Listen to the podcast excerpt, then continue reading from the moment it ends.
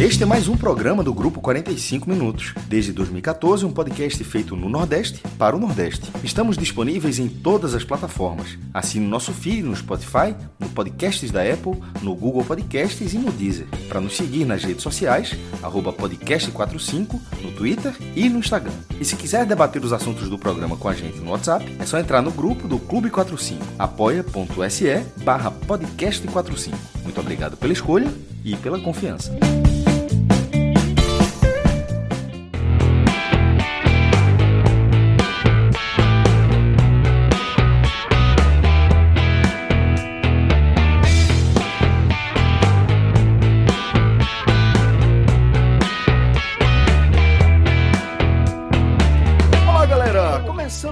Agamenon, eu sou Celso Enxigami e estou aqui ao vivo nos canais do Grupo 45 Minutos com Tiago Minhoca, com o maestro Cássio Zirpoli e com Fred Figueroa. A gente está reunido para um programa especial. Como eu estava falando na Água Suja, é especial porque ele é raiz. É especial porque não tem uma pauta definida, as pautas que a gente tinha traçado previamente caíram e a gente acabou e resolveu fazer um Agamenon raiz vai ser um raiz interativo, porque quem vai definir o tema que a gente vai debater são vocês, galera que está acompanhando a gente aqui ao vivo. Então, dito isso, já fica um abraço para todo mundo que está acompanhando a gente aqui no chat, mandando mensagem, perguntando se determinado tema vai entrar na pauta. Justamente, vai depender de vocês. A regra aqui, velho, é o seguinte: agora a gente vai trazer é, o, o, o norte, o que é que vai nortear nossa, nosso jogo aqui, nossa resenha. É, a gente vai botar em discussão os temas que foi, vierem via Superchat, certo? Você manda aí Superchat, qualquer valor e vira tema. A partir daí, a gente só pode negar o tema em condição de unanimidade. Se todos nós, nós quatro aqui, integrantes desse programa, entendermos que é um tema que não dá para entrar, certo? Então, aí pega o Pix e quem fez o Superchat e devolve, né? Devolve, é justo. A gente devolve. É justo, Boa. É justo. Muito bem, a gente devolve o, o Pix se a gente é, tiver o veto. Justíssimo. E o outro é, senão da regra é assuntos relacionados a futebol.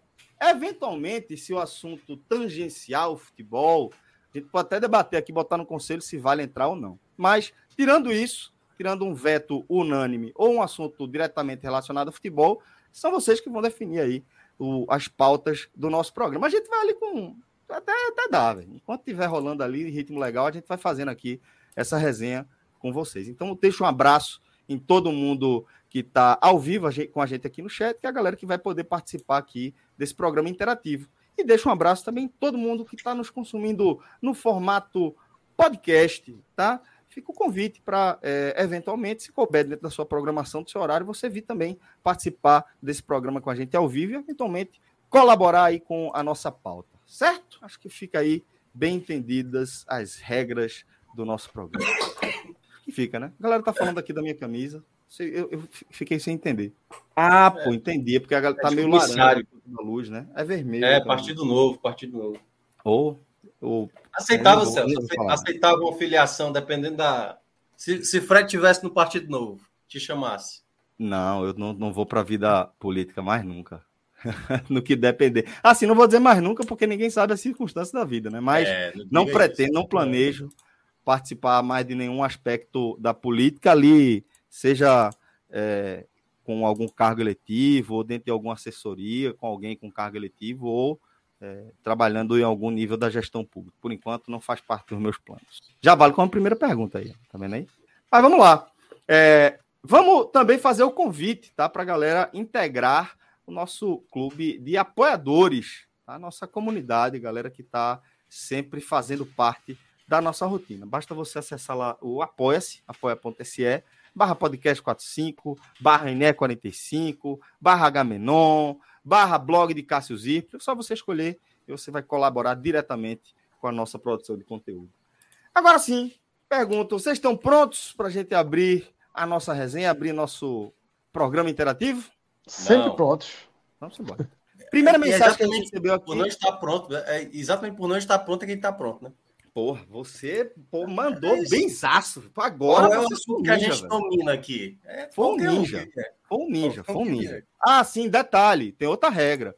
se o tema é, entrar na pauta, todo mundo tem que comentar o tema, tem que dar algum pitaco, certo? Aí o que o cara vai falar. Vai ser difícil pro Cássio, viu? Vai ser difícil pro Cássio. Porque, porque se, se, se alertar o VDM do, do Cássio, assim, né? Ele vai é, eu não comento, eu fico na minha. Vocês comentam aí, fica aqui. Se for não, não, não, não, não, não. Comentar, obrigado, é. Obrigado a comentar, obrigado a comentar. É, Quando... nem que seja, mas é, discordo. É, não acho que foi um bom tema, mas dá para responder de forma genérica a qualquer coisa. Isso aí sem isso, problema, sem isso, problema. Isso. Tô no jogo. Sem, sem, apelar, sem apelar. O jogo tem que ser legal, pô. Não, tô no jogo. Hoje, veja só, jogo de forma honesta. Então pronto, então vamos embora. Então essas são as regras, tá? E a gente vai abrir o nosso programa com o primeiro superchat que a gente recebeu, generoso, tá? Do nosso querido Everton Ricardo. Um abraço, velho, para você. Ele manda a seguinte sugestão de tema. Acrescente do 1 a 1 do, ah, tá, do 1x1, X1. 2 2 que nasceu na periferia do Recife e virou febre no Brasil, inclusive com muito dinheiro envolvido. Ele está sugerindo isso como tema. Aqui, ó, o primeiro já vem, já é um daqueles que tangencia o futebol. Mas, o mas eu acho que é. é. de que entra, que dá pra gente Porque não é futebol profissional, né? Não é do nosso, não é do nosso, não engloba nossas pautas no 45 minutos, né? Muito bem. E é um fenômeno. Everton, é um fenômeno... depois você me diz se você é da área do, do jurídica, porque tô achando que você foi ali, sabe, já no limiar da nossa regra. Mas foi bem, foi bem. Mandou um ótimo tema. Mas peraí, primeiro tem que ter a votação, né? Vamos, não, vamos debater? Já, já tá autorizado. Eu já aceitei. Então, já tá Já tá, já tá aceito. Não vai ter veto. Não, é, sim, é um tema, e é um tema muito bom, porque é um tema que, que mexe com, com várias coisas. várias sociais, coisas, culturais, de isso, consumo, isso. de conteúdo, de produção de conteúdo, de criação de nicho, isso, de comunidade. Isso. Dá pra gente falar de um monte de coisa aqui. Fred, vou deixar você ficar à vontade para trazer sua primeira impressão é, sobre o tema, que eu sei que, assim como eu, você é um entusiasta aí desse formato, também é, gasta um tempo aí acompanhando as transmissões da galera ao vivo, né? Se não entusiasta, sou pelo menos um cara interessado em entender o formato, né? Inclusive toda a comunicação, né, que é feita no seu entorno, né? É, de alguma forma a gente tem que entender que isso está preenchendo lacunas do futebol, certo? O um para um o 2 para 2, eles preenchem uma lacuna que às vezes falta ao futebol, que é a lacuna do, do entretenimento. É mais rápido, é mais divertido, né? O, o, cara provoca um ao outro, tem toda, tem toda uma superprodução envolvida. Isso vai gerando engajamento nas redes sociais. Que a gente sabe que jogo transmitido por Ney Silva, Neymar comenta na França, outro jogador comenta na Alemanha, outro jogador comenta nos Emirados Árabes. Porque ele nasce dentro da cultura do futebol, dos boleiros, Isso. né? É bem importante trazer esse aspecto aí. E você tem o, o e você tem o um aspecto social muito forte, porque também vem das comunidades, tá? Isso tudo foi nascendo de forma muito espontânea. Não havia um plano de marketing debruçado para se criar isso, diferente de algo que eu vi que está acontecendo na Europa. Alguém no chat vai me ajudar a, a, a, lembrar. Eu vi uma pauta longa sobre isso. É uma liga de futebol que foi criada na Europa, é, que acho que são seis, sete jogadores atuando. E, por exemplo, os caras tiram a carta no meio do jogo, aí a carta tem algumas coisas completamente aleatórias à regra do futebol. Tá? Inclusive, o Ronaldinho Gaúcho tem um vídeo que ele foi jogar. Cada time pode ter um super craque, sabe? Arretado. É, Muito bom. Entretenimento depois a gente, pode, né? é, a gente pode até procurar isso. E aqui veio de forma muito, muito espontânea esse um para um. Que quando você para para assistir os jogos, sabe? Se eu, eu assisti alguns jogos, eu acho até chatinho. Dependendo muito do placar do jogo, ele fica muito chato, porque é um um para um. Desgasta demais quem tá jogando e quando você tem uma vantagem no placar, tá? Você fica cozinhando a bola, andando para um lado e para o outro, forçando o cara que está perdendo a se expor para ter que correr a quadra toda, tal. Então tem uma, uma, uma, uma coisa que a dinâmica nem acho tão tão é, bom assim de se assistir. Mas todo o entorno é muito bem feito, tá? Todo o entorno é muito bem feito. E aí entraram casas de aposta, né? Casas de aposta é, é, mais locais, digamos assim, não são grandes empresas, como, por exemplo, né, Bet Nacional, Pixbet, né, Betano, as maiores né, que, do país, mas são aqueles locais que são grandes também, até porque contam com esse nicho para se desenvolverem. Porque pode ter certeza que para algumas, dentro de algumas comunidades, as gigantescas são essas que estão dentro né, do desse do, do, do um para um, um, do dois para dois. E ainda tem um outro ponto que aí merece uma atenção, que é aquilo que eu sempre falei sobre organizadas, né? Que tudo também acaba às vezes vindo desse lado. Em São Paulo teve uma época que baniram as organizadas e elas foram pro, pro, para as escolas de samba, né? E a gente já vê em alguns momentos, teve num, num, num, num recente confusão, tiro, tá? Então tem que ter muito cuidado para não deixar para conseguir criar obstáculos para que seja entretenimento e entretenimento. Tá? Para não deixar também que é, é, derivações né, que atrapalham o próprio futebol de ser um entretenimento, tá? derivações como, como as organizadas e suas brigas geográficas, muitas vezes, tá? impeçam. Mas eu acho um, um belo um belo movimento. Acho que tem muito a se explorar, muito a se explorar mesmo. E acho que todo mundo que está trabalhando com isso está sabendo fazer. Tá, tá conseguindo. A gente viu, a gente fez até um, um, pouquinho de um, de um react, né? Daquele esporte Santa Cruz. Pô, lotou o Geraldão, meu amigo. Foi. Pô. Lotou o Geraldão. Grande evento. Então você pô. tem. Grande, grande evento. evento. Assim, de, tá aprendendo. Tem algumas observações ali a fazer sobre é, o roteiro mesmo do evento. É, a gente geral, comentou isso assistindo, não foi? Com foi esporte, bem chato. Sem ser show. É, tudo bem que o Geraldão passou muito tempo fechado, mas mesmo na época que estava aberto assim, não era não era a coisa mais fácil do mundo, não, mudar aquela quantidade de gente no evento de esporte no Geraldão, não. Viu? Muito difícil, muito difícil, mas muito difícil mesmo. É, o que eu vou, vou tentar contribuir aqui é uma leitura sobre essa, é, esse conceito do nicho, da comunidade, que vai trazer é, alguns elementos da visão que Fred trouxe, sabe? As questões culturais, sociais, que são é, os parâmetros que vão unir essa galera com um formato de comunidade, né? com um contorno de, de comunidade, pessoas que compartilham ali é, rotinas semelhantes, é, faixas de, de, de classe social semelhante, condições financeiras semelhantes, estrutura familiar semelhante, consumo também de, de conteúdo semelhante, e isso faz com que surja esse conceito de comunidade e suas complexidades, né?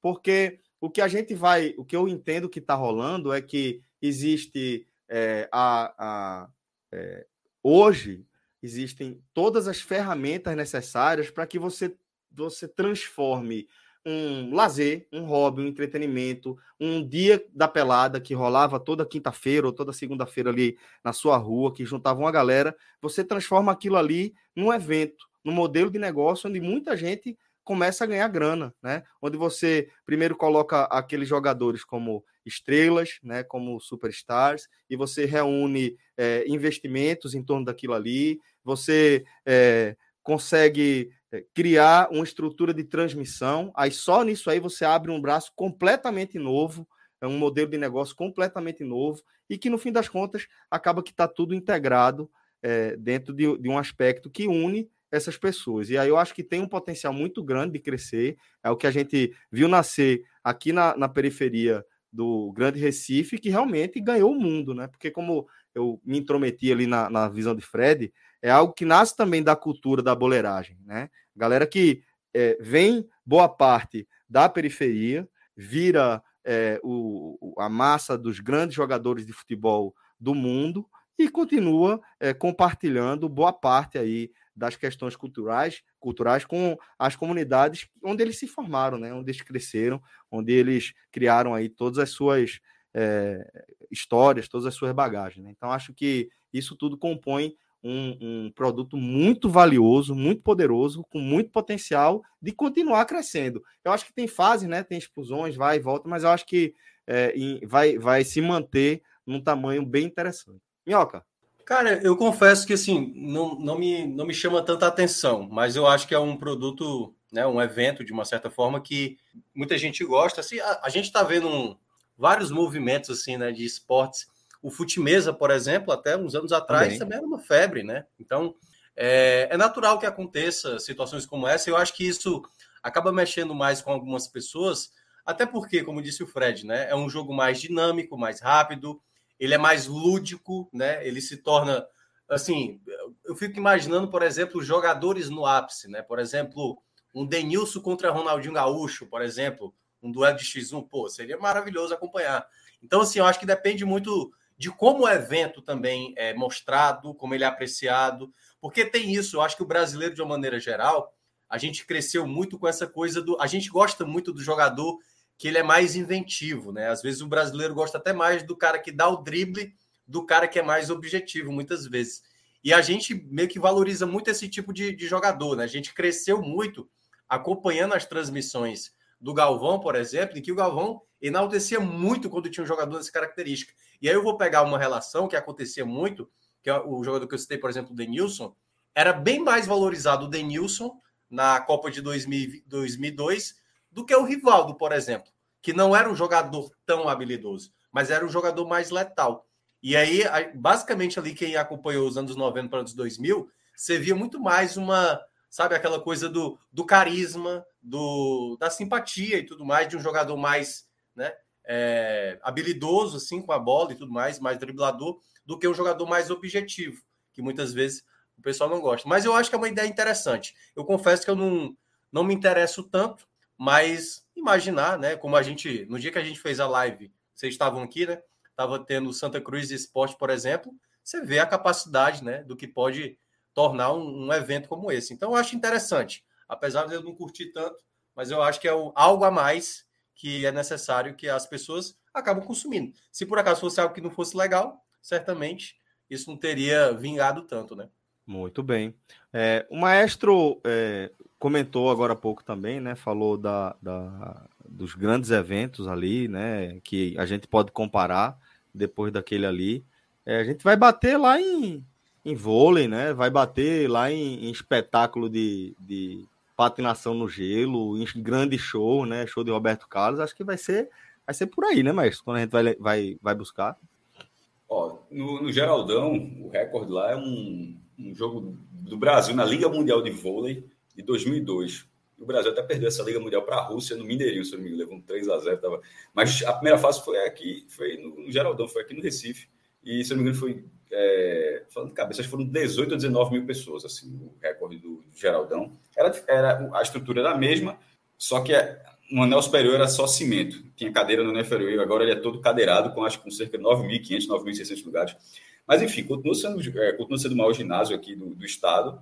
E aquela imagem me impressionou muito na, na, naquele jogo. Eu acho que o fato de ser Esporte Santa influencia também. E isso faz parte da organização, é, de, ter sido, de ter a genialidade da organização de ter envolvido os clubes, ou pelo menos o nome dos clubes nisso aí. Acho que fez total diferença de ter pe, Ídolo. pegar bala e Neto Baiano, de, Denis Marques e Caça Rato. Ou seja, não, é, não, é, não foi só o X1, o X2, não foi só a modalidade. Foi a modalidade que está em alta com o molho da rivalidade com jogadores que têm que, que não é que tem a, como característica também a, a fala, o carisma no campo, ou seja, não é simplesmente o cara foi lá fez exercer o seu trabalho, era o cara que, que jogadores que eram adorados pelas torcidas em determinados momentos, é, bala até dos dois lados, depois ficou menos no Santa quando vai para o esporte, mas enfim.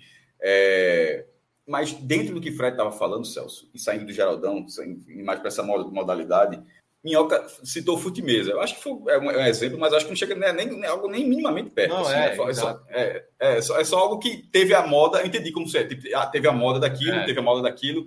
Só que uma moda desse tamanho, ainda acho que não teve, não, tá? Eu acho que realmente é muito grande que a gente tá, é, de estar tá fazendo algo que começa na periferia dessa forma, vai ganhando espaço cada vez maior, vai envolvendo jogadores cada vez mais renomados, é, com interação, com uma audiência, um ao vivo de 5, 10 minutos, e até, e de certa forma, essa modalidade, ela tem, ela tem algo que, é só uma percepção minha, que, que, que algo que ainda faz diferença para ela em relação à na, na atualidade das redes sociais. Ela é o TikTok dos esportes. Ela, ela é muito rápida. Num, é muito num, num cenário onde você, onde você fica cada vez mais ali, menos assim, a sua atenção ela vai sendo modificada a cada instante. Você está numa página, daqui a pouco já está em outra, já está. No... Você bota no ao vivo, em vez futebol, você está torcendo para o seu time é uma hora e meia, é, duas horas de programação, juntando com intervalo, com aquecimento. Você separa duas horas da sua vida para ver aquilo. Muita gente já não tem mais saco para isso, ou não tem duas horas para ver isso, ou ver só o compacto, ou não tem paciência, vê um tempo não gosta, ou o jogo é muito ruim, o cara larga. Nesse caso, são, é, embora eu sei que o cara vai lá uma, duas, vai, vai várias vezes, mas assim, mas é, é, é um para um, você consegue ver aquele duelo em quatro tentativas, já que já bastou, pô, esse cara é melhor do que o outro. Aí você já pode fazer, você, aquilo ali já, já consegue deixar você satisfeito. Então, isso, isso é só uma percepção que eu, que eu venho tendo em relação a isso aí, que é um esporte muito rápido para um público, ah, não, inclusive onde ele passa. Ele passa para um público que está ali, que se o cara, o cara, o cara bota para o lado, já foi. O cara, já, o cara dá um, um, clique na tela, já foi, já, já tá em outro story, já está já tá em outra tela. Dá para o cara consumir no intervalo entre uma tarefa e outra, né? Mas, mas, mas eu não estou dizendo que as pessoas não fazem isso, não. Estou dizendo que as pessoas fazem isso, mas elas fazem isso já depois de ter consumido tudo que o cara tem para entregar ali. Aí, de repente, chega um outro volume de, um outro volume de, de, de espectadores, de telespectadores, que vai consumir aquela sequência e vai continuar. Enquanto no futebol, para dar um exemplo, no, jogo de vôlei, o cara ah, só o primeiro set. Ah, deitou de nada, pô. Tipo, beleza. Aí o segundo set, o tie break e tal. No futebol, só viu meia hora, não viu nem a parada técnica, não viu nada. Nesse, nesse, cara, nesse caso específico, você consegue ver o duelo. Você é, é, é, efetivamente você chegou a ver o duelo do X1 acontecer uma, duas ou três vezes. Pode não ter visto o jogo inteiro, mas você viu aquilo acontecer. Então, eu acho que até isso encaixa muito com o perfil do público das redes sociais atualmente. De ser uma galera que um, não, não, é nem, não é nem paciência, porque na verdade essas pessoas passam horas e horas com a gente. Essas, eu sou uma dessas pessoas, tá? Assim, dizendo essas pessoas como fizesse parte, eu passo horas e horas na internet. Mas assim, mas não em uma coisa você passa horas dentro da internet, dentro das redes sociais, dentro navegando, mas com inúmeras coisas dentro daquele cenário. Boa, mestre. Boa. É, deixa eu só fazer um comentário a mais sobre esse tema antes da gente ir para o próximo, tá? Para a gente ter um giro aí legal. Pedro, traz aí o vídeo do gol de Neto Baiano. Não dá play nele ainda não, porque eu quero só fazer uma observação, que é o seguinte: a gente tá falando aí de um ex-jogador que já é ex-jogador há algum tempo e que antes de ser ex-jogador já era ex-jogador em atuação. Então, um cara que há algum tempo ele não está no melhor ritmo, com o, no melhor da forma física, tá? E eu quero dizer que apesar de estar tá pequenininho aí na tela, é, para a galera que está tá acompanhando a gente no, no, como podcast, a gente vai ver um vídeo aqui na vertical do gol de, de Neto Baiano no 2x2, né? Que era Neto Baiano e Bala contra é, Caça-Rato e Denis Marques, né? E aí, esse lance é o lance do primeiro lance do jogo. É a batida do centro, certo? E o que eu quero sublinhar é que, apesar de estar pequenininho aí na sua tela, isso aí é uma quadra oficial poliesportiva, tá? Uma quadra de salão, tá? Grande, basicamente isso. Do principal ginásio aqui da, da cidade, ginásio público da cidade. E dito isso, eu quero que a galera veja a lapada, porque é, às vezes parece que não, a gente vê, vê muito na televisão, é um negócio meio distante. Tem muitos jogadores é, que estão no mesmo nível, aí a gente, o, o sarrafo, a gente se atrapalha. Mas essa galera é muito atleta de alto rendimento, futebol profissional, quero dizer, sabe? Série A, Série B, é muito atleta de alto rendimento. O vigor físico, a capacidade dessa galera é uma cavalice. E aí eu queria mostrar esse chute de Neto Baiano, que é uma cavalice, é de um ex-jogador, como eu falei, em, há bastante, há um, um tempo considerável. Neto Baiana, Neto, Neto é um jogador né? Solta aí, Pedrinho. Uma lapada, velho. Irmão, é uma porrada. Fred, tu tá no silencioso. É uma porrada, velho. Eu vi o pessoal comentando que ninguém tinha feito esse gol ainda no X1. Ninguém. De tá sair vendo? chutando, fazendo gol de centro. É o que eu tô dizendo. É uma galera que é diferenciada. Esse goleiro não é cego, né? Não é um goleiro, um goleiro que. É... Não, esses caras são bons goleiros, pô. pô bom goleiro, goleiro de agora, pelado, agora, agora, arrumado depois disso aí, de Celso. Neto Baiano foi jogar um lá no interior, de um cara que até joga beat tênis, Major. O cara é doido com sua porra. O cara desafiou o Neto Baiano. Neto Baiano foi lá jogar contra o cara. Perdeu, viu?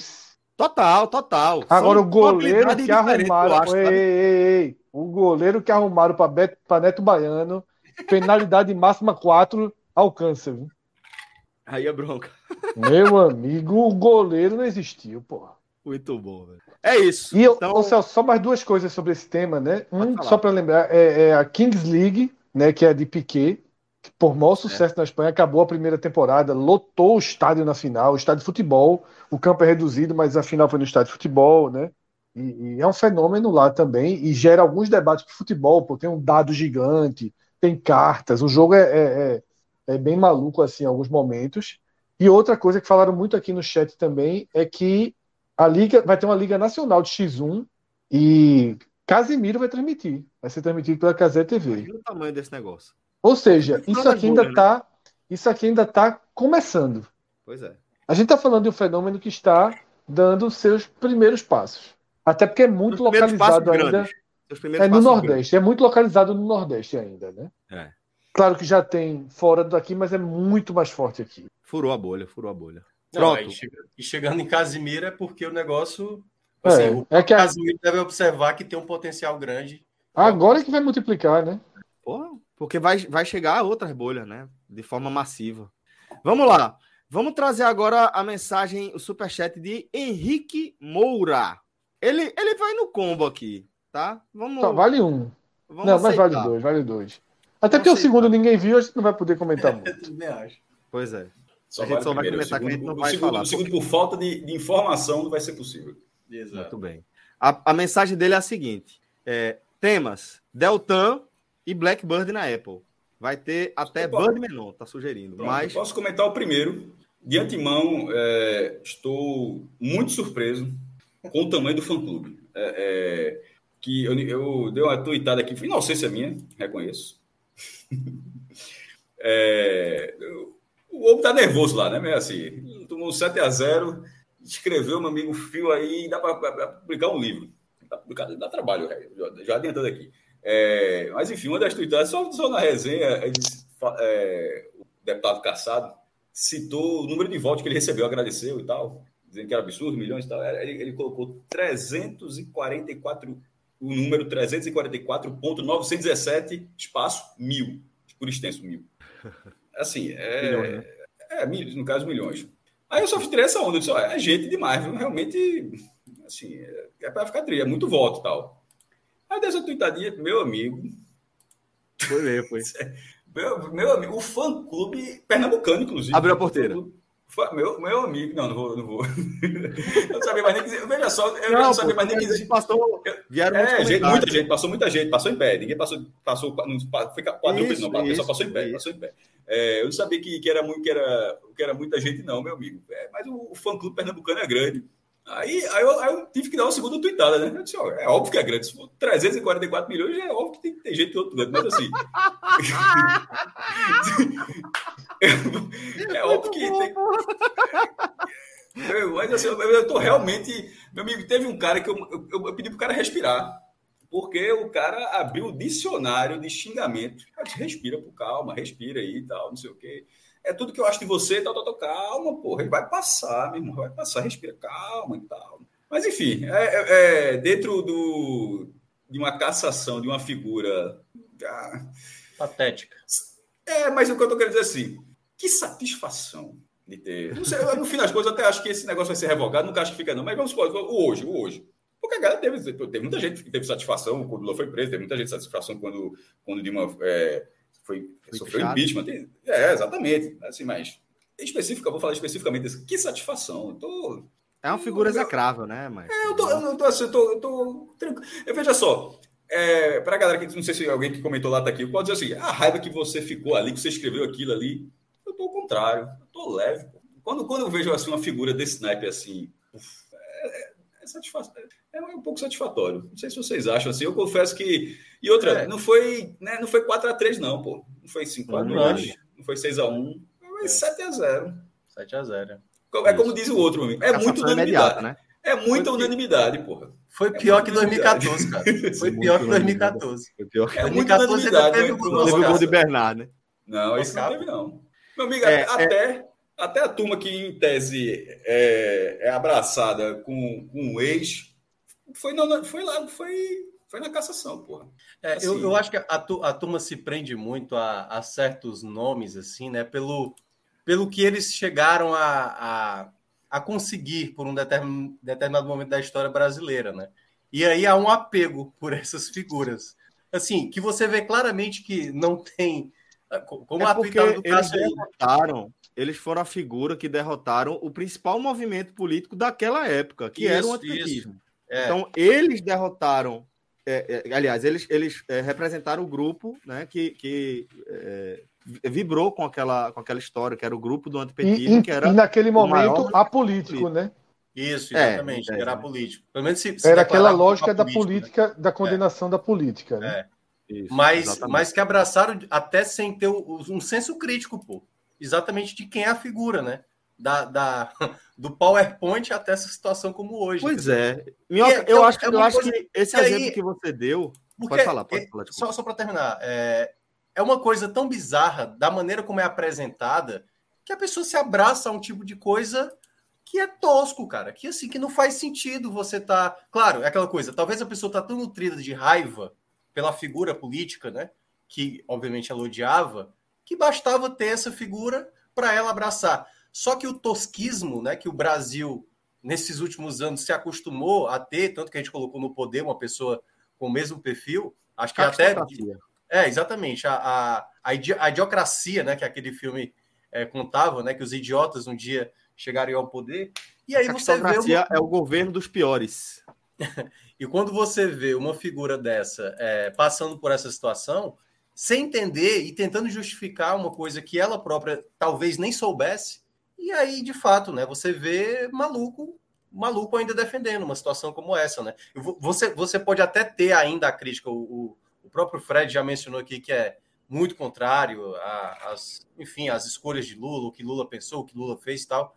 Mas mesmo assim, né, você ainda ficar abraçado com certas figuras assim, você, você precisa ter um senso crítico muitas vezes. Eu acho que o nosso papel como, como eleitor, como cidadão, é muitas vezes ter noção do que, do que de fato é um ser humano oportunista. E me parece que Deltan foi, foi uma dessas figuras brasileiras. Oportunista, é. do nível muito baixo, sabe? Uma precariedade até de debate, sabe? E essa pessoa esteve envolvida em algo muito importante né, na nossa sociedade. Por um momento, o debate. Decisivo, a pô, gente, um, um, dos, gente um dos momentos históricos mais decisivos gente, do Brasil. A gente, a, a gente chegou a considerar, a considerar Dallagnol como uma figura relevante. Né? Mas você perceba, as situações lá do PowerPoint em diante foi uma situação bizarra, né? Que ele acabou passando. E aí a gente vê essa situação de hoje em que ele próprio, né, na própria tweetada do Cássio, sequer sabe escrever um, um número para explicar que os eleitores quando, que o escolheram. Quando a gente olha em perspectiva, Minhoca, a gente é, consegue analisar de uma forma diferente, né? Porque é, é. o que pode ser encarado, de certa forma, como é, o, o, o, início de é, um, algo, um processo muito medíocre que a gente viu até aqui, né? É, na verdade, ele já era sintoma de algo que era muito pior, que estava acontecendo a gente não estava vendo, que era o conluio entre é, Sérgio Moro e os, procura os procuradores, né? Tá. Toda aquela é, é, aquele emaranhado, aquela promiscuidade que em nada tem a ver com justiça, em nada é, faz jus também a, a, ao processo mesmo, né? Todos os processos e todas as etapas, né?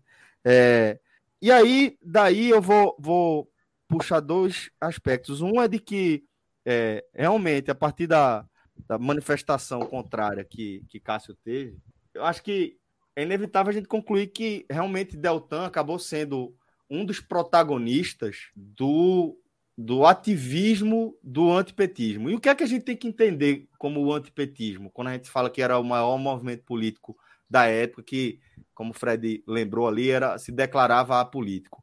Ele é a oposição a um, um projeto que estava no poder desde 2002, com a primeira vitória de Lula nas eleições. Tudo o que era oposição a, aos governos do PT foi se consolidando como o antipetismo, que contava com estrutura importante de divulgação de seus pontos de vista, de sua perspectiva, que chegava inclusive à bancada do maior telejornal do Brasil, que dava, é, completava a promiscuidade do processo da Lava Jato, né? que era é, o vazamento de informações é, muito bem escolhidas para favorecer é, a, os objetivos dos planos de Deltan e o grupo de procuradores e Sérgio Moro. Né? Então, é, tudo isso aí representou, é, acabou, acabou trazendo é, para si, magnetizando todas aquelas figuras que eram realmente identificadas com o antipetismo, que não, não tem nada de antipolítico né, apolítico, algo que se propõe a estar dentro do debate da política, sobre a política. Então, é claro que era é, um movimento político, como está claro que era até hoje, né, que ele consiste, ele permanece até hoje. Então, é, isso me faz imaginar né, que realmente tenha mexido com muita gente, né, que tenha mexido com a paixão, com muitas pessoas apaixonadas, dado o tamanho dessa, desse movimento que é o antipetismo. E aí, o que eu queria complementar, antes de passar para Fred, é da mediocridade né, de figuras como Deltan e como Sérgio Moro, né, porque é, o Brasil é um país, é um dos países onde o serviço público acaba sendo um dos, dos caminhos mais é, é, estáveis né, e confortáveis dentro da nossa distribuição socioeconômica, que faz com que realmente a, a disputa para que você ocupe uma dessas vagas, em qualquer esfera ali, em qualquer setor do, do, da gestão pública, seja no judiciário, no executivo, é, seja é, no legislativo, em nível municipal, estadual, federal, seja o que for, é, faz com que realmente a gente entenda que é preciso um esforço muito grande, é preciso muito estudo. E aí, para você entrar nessa vaga, e aí automaticamente a gente associa a são pessoas muito inteligentes e pessoas muito capazes, quando não são, não necessariamente. São pessoas que se especializaram em passar naquele concurso específico. Foram pessoas, a gente tem uma classe no Brasil que são os concurseiros, pessoas que é, é, é, elas não precisam necessariamente ser as mais preparadas para exercer o cargo que elas vão exercer. Elas precisam ser as mais preparadas para passar nas provas. E elas sabem, elas são realmente muito capazes, elas se dedicam muitas vezes anos e anos, durante muitas horas de seus dias, a se especializarem em fazer aquelas provas. E isso é o que faz com que é, a gente interprete de forma equivocada, porque às vezes é tão você precisa se especializar tanto em passar em prova que você esquece de se é, é, é, é aumentar mesmo o seu conhecimento empírico, sabe que você vai utilizar de forma além do que prática na sua, na sua função. Além do que, Celso, muitas vezes essa essa busca por um cargo estável, né? Porque o que é que se busca? O que é que o concurseiro busca acima de qualquer coisa? um bom salário e estabilidade, né? Isso. E muitas vezes você acaba indo bater em funções que você não tem sequer alguma, alguma proximidade, algum interesse, alguma simpatia, tá? A gente tem pessoas sem o menor perfil para algumas funções que vão exercer. Né? Isso é algo que é uma, uma cultura nacional que não vai mudar, tá? E aí atravessa governos, também não, não, não é muito a linha política, porque é algo muito forte nos governos de esquerda, por exemplo, né, que vão inchando a máquina, sempre, sempre foi uma linha. Muitos funcionários públicos, o, né, o, cada vez mais funcionários públicos, mais concursos, o Estado cada vez maior. Mas você vê que, que ninguém tem coragem de romper. Né? Pode, pode eleger o liberal que for, que dificilmente alguém vai mexer nesse nessa casa de marimbondo, né? porque iria, iria gerar uma reação muito negativa, tá? Mas aí esse ponto que eu tenho para falar, depois eu, eu, comento sobre o próprio Del, Deltan. Pode falar, Fred. Pode. Posso pode seguir? seguir? Você concluiu? Pode, pode concluir. Pronto. Concluir, é, o, que, o, que eu, o que eu vejo nesse caso, tá? É o seguinte: é, Moro e Deltan eles simbolizam uma parte da história do país que permitiu, inclusive, que Lula seja presidente novamente, tá? Eles são, eles dois, pessoalmente falando, são peças fundamentais para a redenção de Lula. Porque foram dois, duas peças no tabuleiro que se perderam completamente dentro do princípio básico das suas funções. A gente não pode chegar aqui e dizer que a Lava Jato foi uma grande mentira. Não foi. Muito dinheiro foi devolvido. Muitos crimes aconteceram, mas muitos. Existia sim uma drenagem de dinheiro público absurda, absurda. Porém, se em algum momento, se em algum momento se buscou estancar a corrupção no país, escrever um capítulo histórico no país de combate à corrupção, porque a Lava Jato chegou a se desenhar dessa forma, tá? Chegou a se desenhar dessa forma. Esses dois personagens se perderam em algo que você já trouxe, que foi fundamental para a construção da Lava Jato. Na hora que você, a Lava Jato foi muito construída com vazamentos para a mídia. Muito. Ajudou a ganhar a opinião pública e ajudando a ganhar a opinião pública, as decisões ali da Justiça do Paraná, de Moro, elas muitas vezes sendo meio pernadas assim, muito precipitadas, muito rápidas, elas tinham o apoio né, da grande maioria, eu inclusive apoiava muitas delas, tá? Porque você tinha um respaldo, vazamento, aquilo se tornava, o escândalo se tornava público, tá? E, e eram assim indiscutíveis. Assim como a gente vê nesse nesse caso agora das apostas, né, dos jogadores, pô, tá muito claro que os caras estão envolvidos. Claro que eles vão ter que ter direito à defesa, todos os elementos, mas está muito claro. Assim como está muito claro o envolvimento de personagens né, centrais né, do governo da época, e de multipartidários, né? não era do PT, era do PT, do PMDB, do PL, blá, blá, blá, blá todo o centrão envolvido. É, mas em algum momento a ligação de vazamento com a mídia, os caras, por capa da Veja, né, entrevistas importantes, os caras foram inflando esse personagem e cederam a duas tentações perigosíssimas: a tentação da popularidade e a tentação de uma carreira política. E aí, e aí não tiveram respeito às suas próprias carreiras profissionais. Não tiveram respeito aos cargos. senso básico, né? A sua, a sua função enquanto. O processo legal. Exatamente, enquanto juristas, enquanto homens é, é, é, do direito. Da lei. Da lei. O que os vazamentos da Vaza Jato, que revelam a promíscua relação de Deltan e Moro, eles implodiram. Eles implodiram uma investigação que existia elementos fortes, tá? Eu estou longe, mas muito longe de achar que Lula é inocente. Eu acho que Lula, as duas mãos estão sujas nisso daí. Mas Deltan e Moro não qualquer, eu já falei cem vezes. Se fosse seu pai, sua mãe, qualquer pessoa que você conhece, é esse aí que tá você, lado, né, Fred? É, você não, você não aceitaria que o processo fosse Isso, que o processo pô. fosse conduzido pelo promotor em conversas com o juiz. Sendo instruído seu... pelo juiz, pô. É, você sente seu direito de defesa cerceado. E ele foi. E ele foi. Naquele momento, e veja só, eu era um anti-Lula, tá? E naquele momento eu disse, por mim, aqui acabou. Eu tenho discernimento, aqui acabou. Lula não foi, não teve o julgamento que qualquer pessoa deve ter.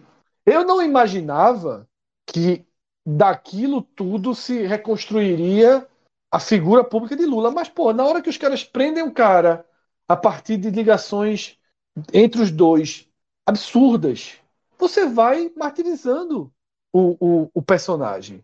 Então, de fato, cria-se um, um, um, um, cenário, como foi aquela, aquela polêmica de William Bonner abrindo o Jornal Nacional na entrevista, né, dizendo: Pô, Lula não tem nada com a justiça. E você tem que aceitar isso. Goste ou não, acredite ou não. Porque Sérgio Moro e Deltan resolveram é, é, colocar prioridades pessoais, políticas na frente de tudo. E o Brasil perdeu uma grande oportunidade, porque esses caras eles se tornaram esgoto. Eles saíram de personagens símbolos e se tornaram esgoto do direito no país. Um esgoto. Não existe juiz assim de atuação mais lamentável. Deve existir, na verdade, mas público tão queimado, tão destruído quanto Sérgio Moro. E a mesma coisa Deltan, tá? É, é muito é muito assustador o que eles fizeram, tá? E esse processo que leva ao TSE caçar o cargo dele é uma manobra, né? Ele fez uma manobra para evitar se tornar né, um cara de ficha suja. Para é... poder concorrer e poder ter a, a, é, a imunidade, né? Essa é, pode ter, pode ter uma vingança do sistema contra ele? Pode, tá na conta. Pode ter. Eu, eu assim, Celso, eu confesso. Fred, eu, eu, eu, sinceramente acho que faz parte do processo, porque assim, é. É, a Lava é. Jato, o que ela fez foi é, esticar a corda até ela estourar. E eles deixaram estourada, e agora o que a galera está tentando fazer é remendar. Porque eles foram muito além do que é aceitável num processo legal. Muito além. E eu acho que é, apontar é, os, eles como responsáveis, um dos responsáveis por, por isso aí, é, faz parte da, do, do interesse, inclusive, do Supremo e de outras figuras que são atacadas, inclusive, é, por, pelos defensores, por boa parte dos defensores de Moro e, e Dallagnol. Por isso que eu acho que é, é, mais do que uma vingança, sabe? Eu acho que é um, uma retomada. Acho que o caminho para que ele se recupere, para que o processo se recupere, a confiança das pessoas no processo se recupere, passa pela punição, é. pela sanção a essas figuras. É, sim, mas eu acho que tem a esfera da justiça, a esfera eleitoral, ele teve votos para ser eleito, tá? É, foi democraticamente eleito, foi democraticamente eleito e tem todo o direito de se defender também, tá? De recorrer, de ir. Não, sou um especialista, não sou um especialista é na área. Mas se fosse a ordem, é. se, ó, tu acha que é, cara, você pode, tu acha que esse cara ainda volta? Tu acha que ele que caçou, que perdeu de vez? Eu, eu acho que perdeu. Acho isso, eu que, acho que perdeu porque veja só. Não reverte. Veja só, ele vai bater no STF que é bem contrário a ele. Não, a gente está falando da política e tudo, e tudo, que engloba. Eu estou falando assim, só quer dizer que é, na ordem eu não acho desprezível a chance de. Não, não é desprezível. Eu tava, eu tava lendo tomara, matéria, assim, tomara que seja. Tomara que seja. Depende Mas, um pouco do sorteio da turma, porque ele vai bater na turma do STF, depende do sorteio. Tem algumas questões aí. Mas é isso. Agora sim, é, que tem pessoas que, que, que vão defender? Tem, porque é o que eu falei ainda vai existir no Brasil por muito tempo pessoas que pegam o pacote inteiro. E elas existem dos dois lados, tá? Tá é, veja só, se falar que Lula, que a barba de Lula tá mal feita, a galera aqui no chat vem, meu Deus, não fale de Lula, pelo amor de Deus, não, não, não. É turma fechar pacote completo, tem muita gente que fecha.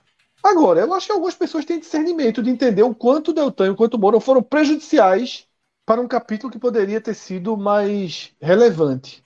Porque hoje não fica nada. Hoje, daqui a 30 anos, a Lava Jato vai ser estudada, tratada como uma escória do que aconteceu no país. E não era bem isso.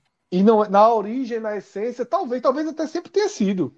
Essa é a questão. Talvez Fred. até sempre tenha Essa sido. É, é mas não se sabe é, mas assim. Ou contaminada, ela foi para tomar o tamanho que ela tomou. É, entendeu? mas assim, a gente não pode negar o quanto de crime existia ali, porque alguns foram provados, confessados, devolvido o dinheiro, né? Então, assim, é, os crimes existiram. Os crimes existiram. É, até o, os acordos de, de, de, de delação, delação são, também é, são complicados. É. Por isso, por isso que, que todo o processo é, ele, ele fica contaminado, que a gente não sabe como é que se deu. A, a, tendência é que tenha sido realmente de forma muito promíscua, né? Pelo que a gente sabe é, do que a Vaza Jato promoveu lá, né? É, e eu só queria fazer um, um, adendo antes de fechar esse tema e partir para o próximo, é para dizer que é, eu não sou contrário ao serviço público, não. Muito pelo contrário nesse caso aí, tá? Eu sou defensor de um Estado grande, principalmente no momento que a gente vive agora. Eu sou defensor de, de é, servidores que sejam eleitos a funções essenciais para é, a vida pública, para os serviços essenciais da vida pública, e que eles sejam é, eleitos por critérios realmente que é, coloque os melhores aí nessas funções. Então, não tem nada a ver com ser contra o serviço público. Eu só estava explicando que, é, da forma como se dá o acesso ao serviço público hoje, nesse momento de agora, não é, garante que quem é aprovado para uma função seja necessariamente uma pessoa culta, com vasto conhecimento. O que eu falei é que são necessariamente especialistas em passar em concurso, que podem ou não ter é, um conhecimento mais vasto sobre outros temas. Só isso. Vamos é, só... E outra coisa, Celso, que a galera fala, ah, pô, tem médico suficiente, tem professor suficiente. Obviamente não é disso que está se falando, né?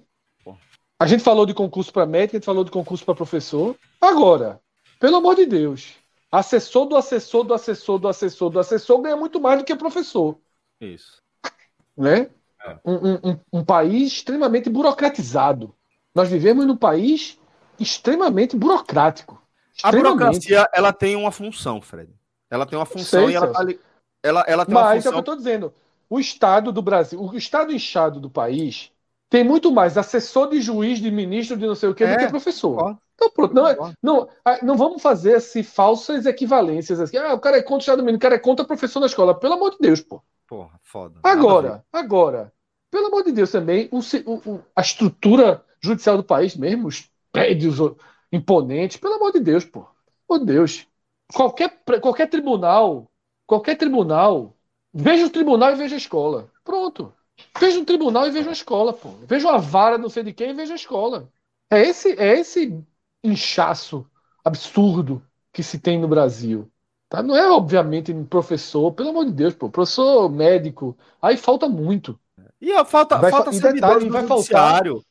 Falta pessoas que movam processo, faltam pessoas em vários estágios do serviço público, não é só nas vagas principais, o juiz federal, o procurador, na, é, na, em todo o serviço público.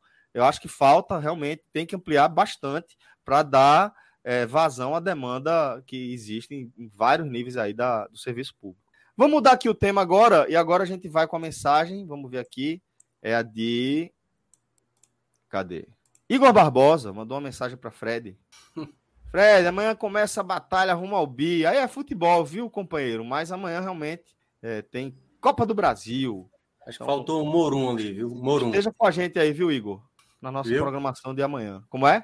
Faltou um Morum ali. Fred, amanhã começa a batalha rumo ao Morumbi. tá tão engraçadinho ele hoje. Termina lá, Esse, termina lá. Você sabe que não é para mim essa mensagem, né? Igor não manda essa mensagem para mim. Essa mensagem aqui. tem outro endereçado. E ele tá é? aqui no chat, na live. Ah, tá. Tá calado, né? Tá. Essa mensagem é sempre para outra pessoa. Vamos lá. Próxima mensagem. Sugestão Como é que começa? Se for o Bi, o Bi já começou, já qual for o Bi, já começou a batalha. Já tá na batalha, faz. Rafael Bezerra mandou o superchat aqui tá dizendo, ó, tema, acrescente das ideias da extrema direita na população infanto-juvenil. É uma bronca. É um problema. É só ver, o, meu irmão, o negócio que eu coloquei dela, dela, só ver o perfil do público ali. É um negócio assim muito curioso, pô. É, mas assim, na hora que você vai, na, vai vendo as curtidas, vai vendo a, a relação de, de, mensagens que a galera gosta. É, vai ter, vai ter uma geraçãozinha. Mas veja só, no momento que tinha 20%, 25% da população do Brasil, aquilo não ia se dissipar e parte daquilo ia, ia, ia ter uma geração seguinte, é natural que tenha fique certo que vai ter uma geração de bem que não abre para nada, que não abre como atual não abre. Isso é natural que tem. É, é uma pena, mas é natural que tem. Eu acho, eu acho que aí tem temas muito, muito, muito importantes para a gente debater, interligados aí também com é, esse sintoma, né, que é a crescente das ideias da extrema-direita na população infantil juvenil e as consequências também deste sintoma de um mal muito maior. Eu vou destacar alguns aspectos que eu considero urgente de a gente se debruçar sobre ele. Né? É, um deles é como a extrema direita ela conseguiu estabelecer uma forma muito eficiente de chegar, de entregar os seus conceitos, as suas ideias a um público muito massivo.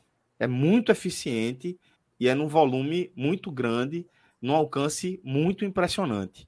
E entre as estratégias é, é a, a, a, simplificação né, a, extrema de assuntos complexos. Você sempre arruma soluções muito práticas para problemas que vão ali no, no emocional né, do público que você está querendo eu, alcançar. Eu, eu, eu, ia só te questionar, eu acho que sobre essa palavra eficiente. Assim, acaba sendo eficiente, mas Aí é que tá. Você falou exatamente no complemento da, da sua explanação. É muito simplória. É pegar um tema complexo, certo? Mas é eficiente. É, reduzir a, a, coisa mais barata possível de um Isso. assunto e exatamente viver com esse tipo de bordões que vai só se perpetuando. É isso, e aí a é gente vai encaixar. E o cara vai esse... só no penduricalho. E aí, isso é uma coisa que não faz a pessoa pensar, faz a pessoa só reproduzir. Na e... prática, o que a extrema-direita acaba fazendo é basicamente pegar um assunto, fazer um mini recorte para aquilo que ela utiliza né, a, seu favor, e aí ela vai repassando e vai repassando. E isso faz com que a pessoa que vai adquirindo e não vai pensando sobre o assunto, ela só faz pegar essa informação e repassar, pegar e repassar. Então ela, ela não pensa, ela não reflete, ela não faz o próprio questionamento para si muitas vezes.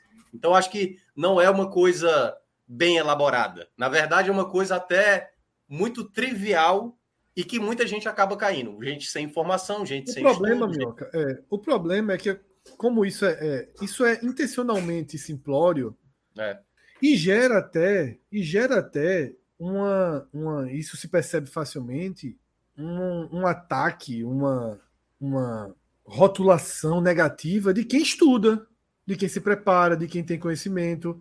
Você pode ver que parte dessa, do discurso extrema-direita é contra, contra o conhecimento, contra a educação, contra. Contra o método científico. Contra as pessoas, exatamente, contra o método científico, perfeito. A gente viu isso, porra, na pandemia e vai ver isso por algum tempo. Em relação ao que Rafael fala na população infanto-juvenil, são ondas inevitáveis, porque os pais são, os isso. filhos consomem. Não, não, tem, é, é, não tem como criar um bloqueio para isso. Né? O que a gente vai.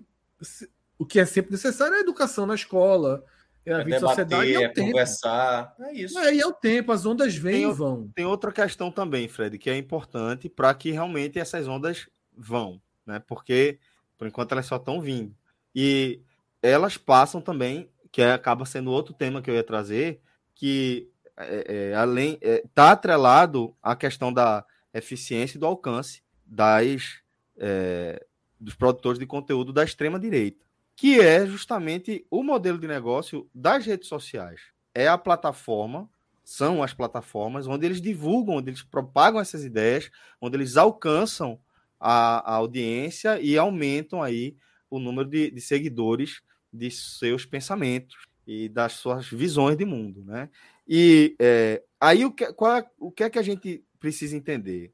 O que é o, o modelo de negócio das redes sociais, que elas estão disputando por nossa permanência pelo maior tempo possível dentro daquela plataforma, porque nós somos o produto através do, dos quais eles faturam a grana dele, né? Que é é, vendendo a nossa atenção, é, a nossa nossas tendências, entregando de forma muito eficiente também para pessoas que vendem produtos, serviços e outros é, formatos de entrega aí, é, que vão pagar para fazer aquilo ali, vão pagar para falar direto com o público deles. Então, a rede social, entendendo que é, as redes sociais de forma geral, de forma geral, entendendo que esse, essas ideias garantem uma massa gigantesca é, morando dentro de suas plataformas, não faz nenhum esforço para coibir ideias como essa, que são perigosas para a democracia. Porque qual é o problema da extrema-direita? Não é só ser uma galera que a gente não gosta, é porque a essência da extrema-direita é não ter política no sentido de ser uma imposição, de você eliminar quem é, é quem pensa diferente. Então, essa, essa é a grande questão da extrema-direita, e aí a gente vai no paradoxo né, da, da liberdade de expressão, que quando você usa a liberdade de expressão para é, para infligir um, um, mal ao próprio direito de se expressar, porra, isso aí está fora do jogo, não faz parte do seu direito de se expressar quando você quer impedir o direito, qualquer tipo de direito dos demais. Então, é, é, as redes sociais elas precisam ser responsabilizadas por isso aí. Precisa, é preciso que nós, como sociedade, tenhamos ferramentas através das quais a gente consegue controlar a maneira como as coisas são disseminadas dentro da nossa sociedade. Porque não é só é, é assim mesmo e deixa aí, vamos ver quando onde isso vai parar. É importante a gente entender a tendência para onde está indo. Porra, para lá não rola de chegar. Então tem que modificar aqui para não chegar ali. Por isso que eu acho que é importante a gente olhar esse aspecto aí da, da crescente das ideias da extrema-direita na população infantil juvenil, e, e, através e... de vários prismas urgentes. É, e me parece até mais fácil, porque muita gente está falando aqui da questão da extrema-esquerda, que quando você olha, tem certas coisas que batem, certo? Sim. Os extremos acabam nesse. É a teoria da ferradura, né? É, é exatamente. Muita gente acha que, é, o... paleta. que é, que é exatamente uma, uma linha, não. Na verdade, é quase como se fosse exatamente. Exatamente. Que você vê certos, certos pensamentos que acabam batendo. Mas que hoje, não só no Brasil, mas no mundo, essa extrema-direita ela é muito mais disseminada, que é isso que o, o, o Celso mencionou no começo, exatamente porque isso envolve também grandes indivíduos poderosos, com dinheiro. Então a gente vê os bilionários, né? Succession tá aí, que para quem não, para quem tá assistindo sabe do que eu tô falando. ver os absurdos que muitas vezes essas pessoas que têm esse tipo de pensamento e às vezes não entende o contexto que a sociedade precisa ter um equilíbrio, né? E às vezes olha de, de uma maneira muito é, que a pessoa está defendendo uma ideia e mal percebe ela que ela vai ser engolida, até por esse pensamento que ela acredita que é uma liberdade de falar certas coisas, que por que, que tem essa coisa do politicamente correto, quando na verdade a sociedade ela precisa viver um equilíbrio. Assim como antigamente tinha os seus parâmetros, a sociedade vai mudando esses parâmetros. E muita gente que é desse lado mais de extrema direita, o super conservador, se incomoda com o fato dessa mudança estar acontecendo. De, ele não, ele não, ele acha que é uma obrigação dele fazer parte disso, desse novo linguajar ou desse novo, de, novo método, quando na verdade, assim como foi há 50 anos atrás, tinham pessoas bem mais velhas que também criticavam aquela sociedade, e mesmo assim elas estavam infringindo algum tipo de ética na sociedade. E nesse momento há um limite para determinadas coisas. E que essas pessoas hoje têm uma propagação maior, até porque tem internet e tudo mais. é, e ainda tem um grave problema, que é o seguinte: é, que no Brasil é um país tão, tão difícil que a gente. O que é extrema-direita no Brasil? O que é extrema-direita no Brasil? Assim, Bolsonaro. Bolsonaro veste a camisa que mandaram ele vestir, pô. É alguém tivesse dito a Bolsonaro, ó, oh, Bolsonaro, o caminho é. O caminho, velho, é ser esquerda. Ele estaria com as pautas.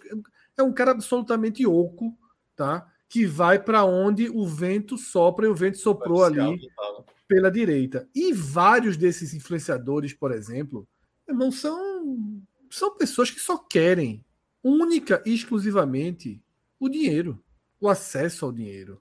Única e exclusivamente. E produzem conteúdos assim é, é, inacreditáveis, alguns criminosos, pô. A turma passa a, a, a, produzir conteúdo criminoso, a disseminar, a disseminar mentiras, sabendo que é mentira, com interesse, com método. Isso é muito grave, assim. É, é, é. e você vai para um debate maior de liberdade de expressão. Veja só, o que aconteceu no Brasil no último, nos últimos dois, três anos não é um debate liberdade sobre liberdade de expressão. De expressão. É. Tá?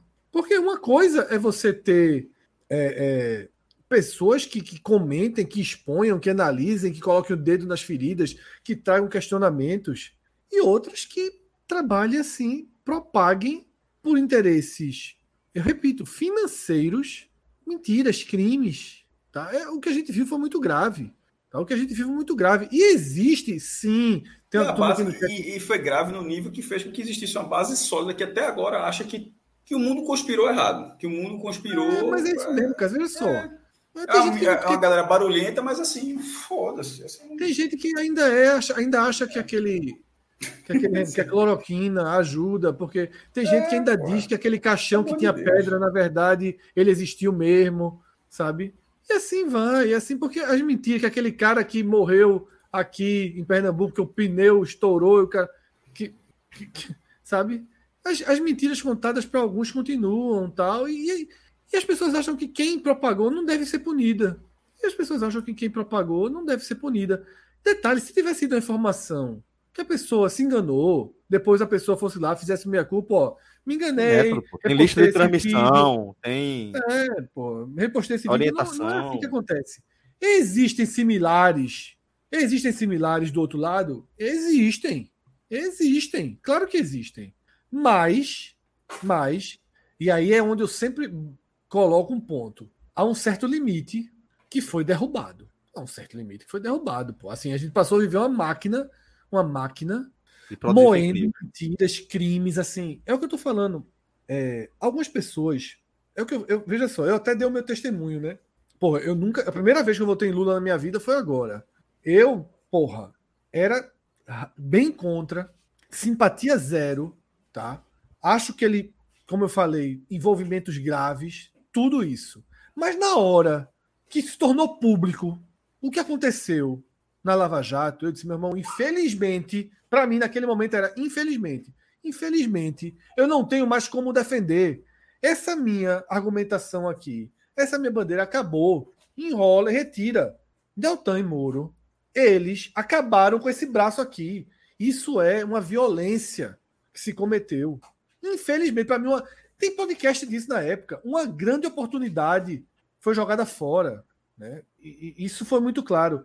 Aí as pessoas, Celso, que votaram em Bolsonaro tal, não se indignam com o que aquele cara da Polícia Federal fez, Rodoviária Federal, no Nordeste, porra.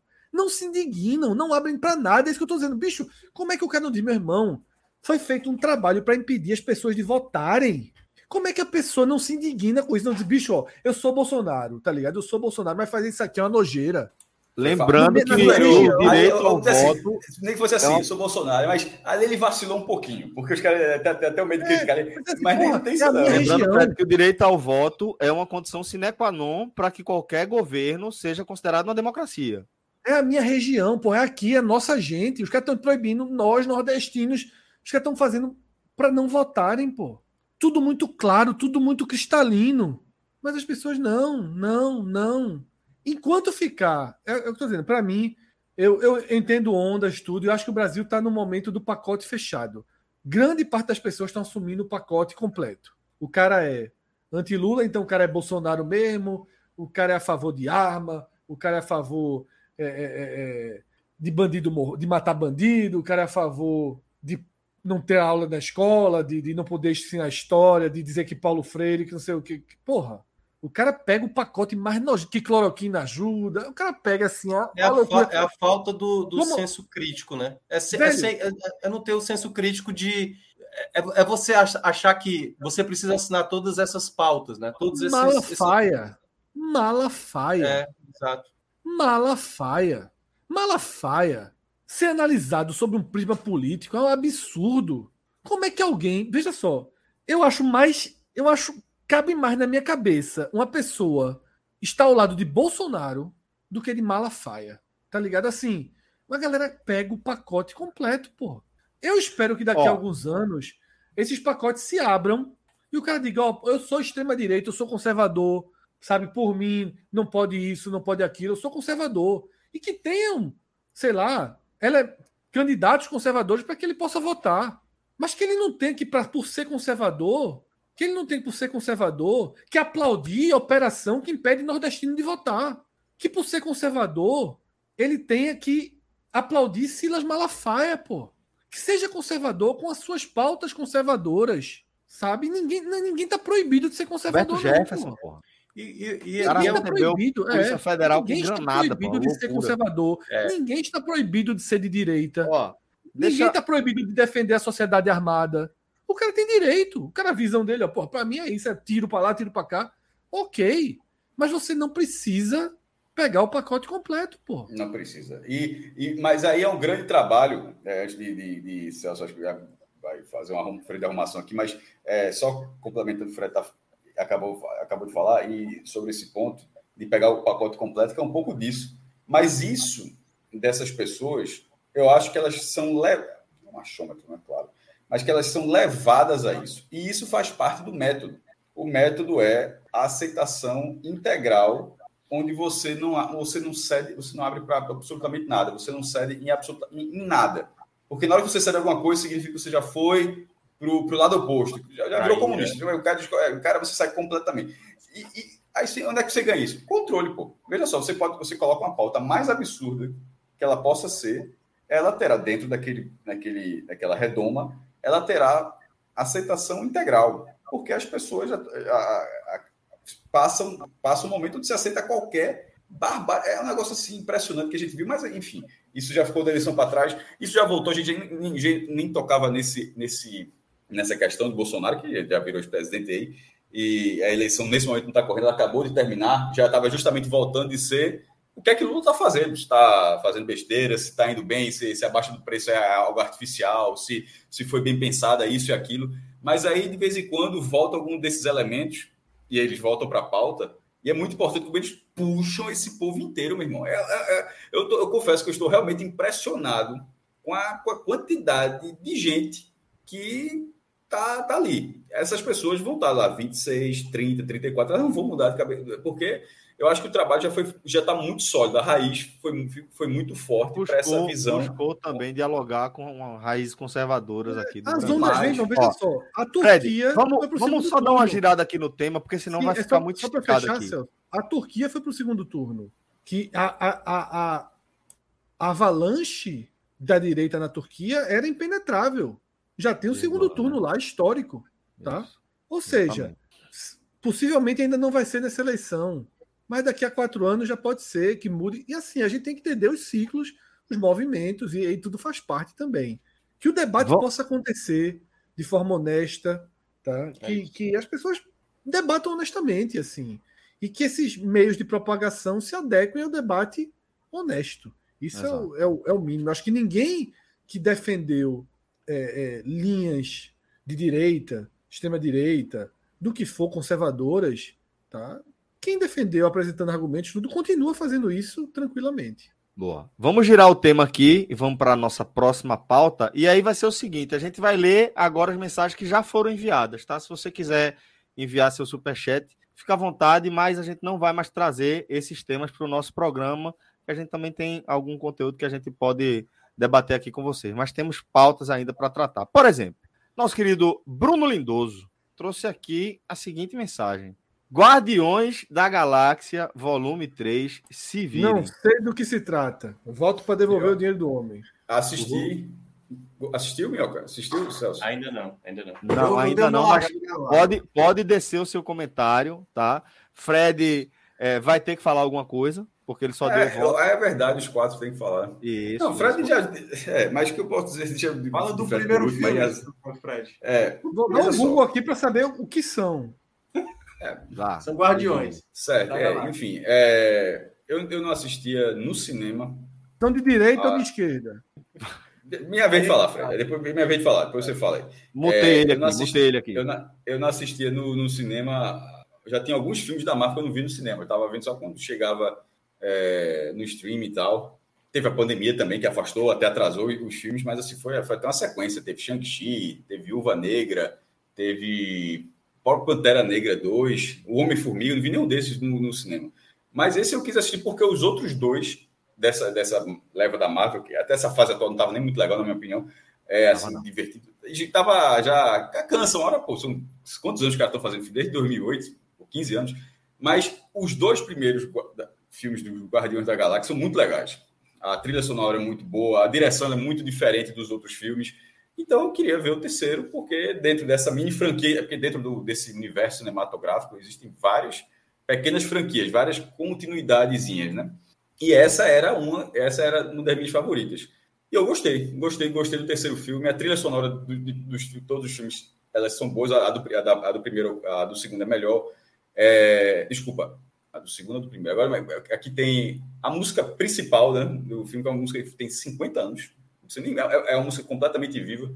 É, Come and Get Your Love, de Redbone, é, a, a, banda. É a música que abre o primeiro filme. Ela tem, ela tem 50 anos e ela parece uma música que meu irmão, que ela fez aí pro Carnaval de Olinda.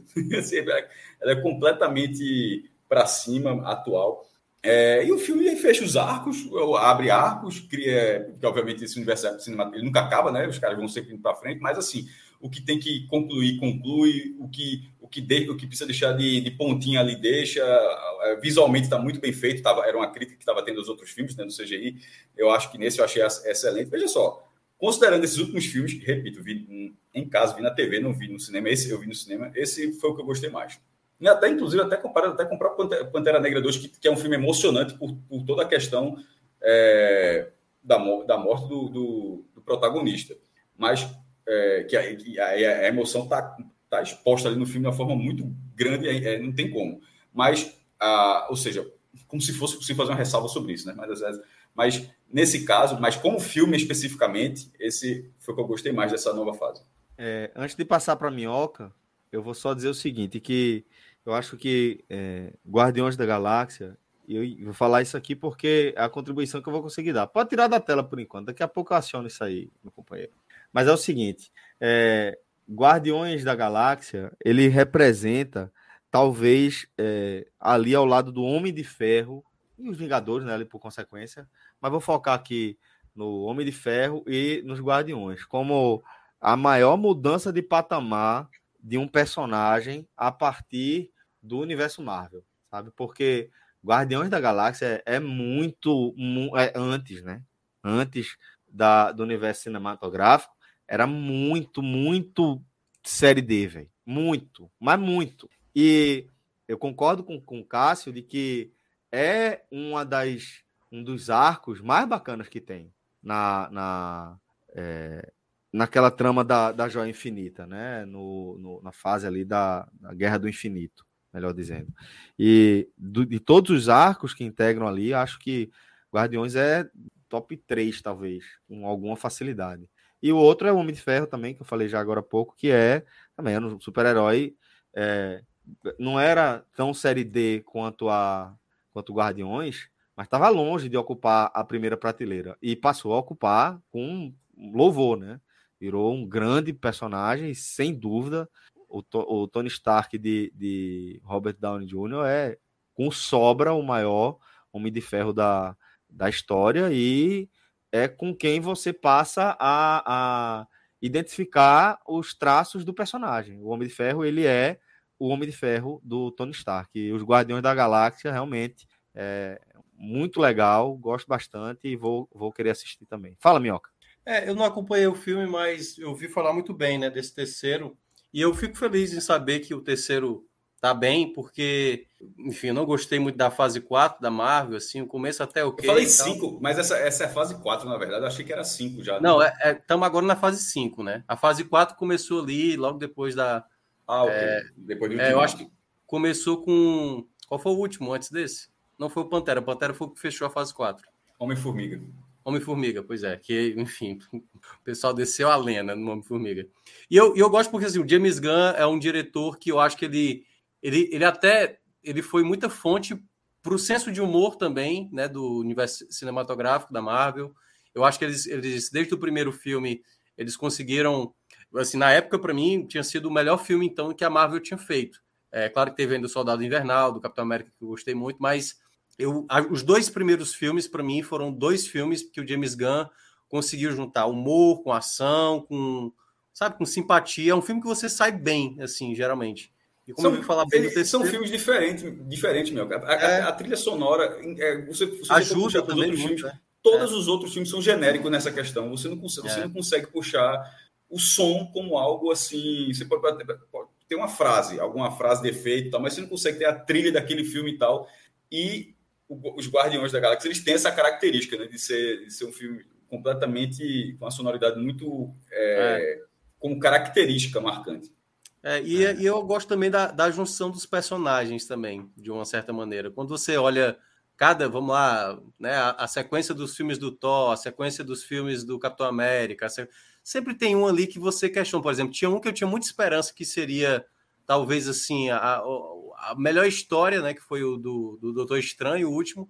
Eu fiquei muito decepcionado, muito, muito decepcionado, é. porque o primeiro filme foi absurdamente bom, foi muito bom e aí né? ele, ele começava ali um, né, uma ideia de tipo, agora a gente vai agora para uma fase que ele vai ser o grande nome. E aí foi um filme muito pequeno, Thor, né? Assim, é, proporcionalmente. Esqueci, até, do que eu citei até, esqueci Thor 4, o Thor 4.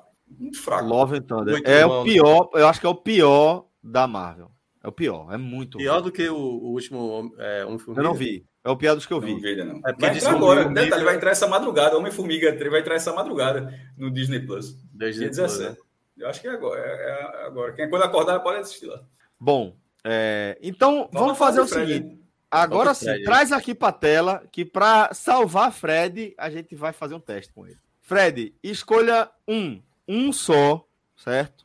Um nome de um personagem. Você dá o nome. Um. Pode escolher. Um, porra. Não faço a menor ideia.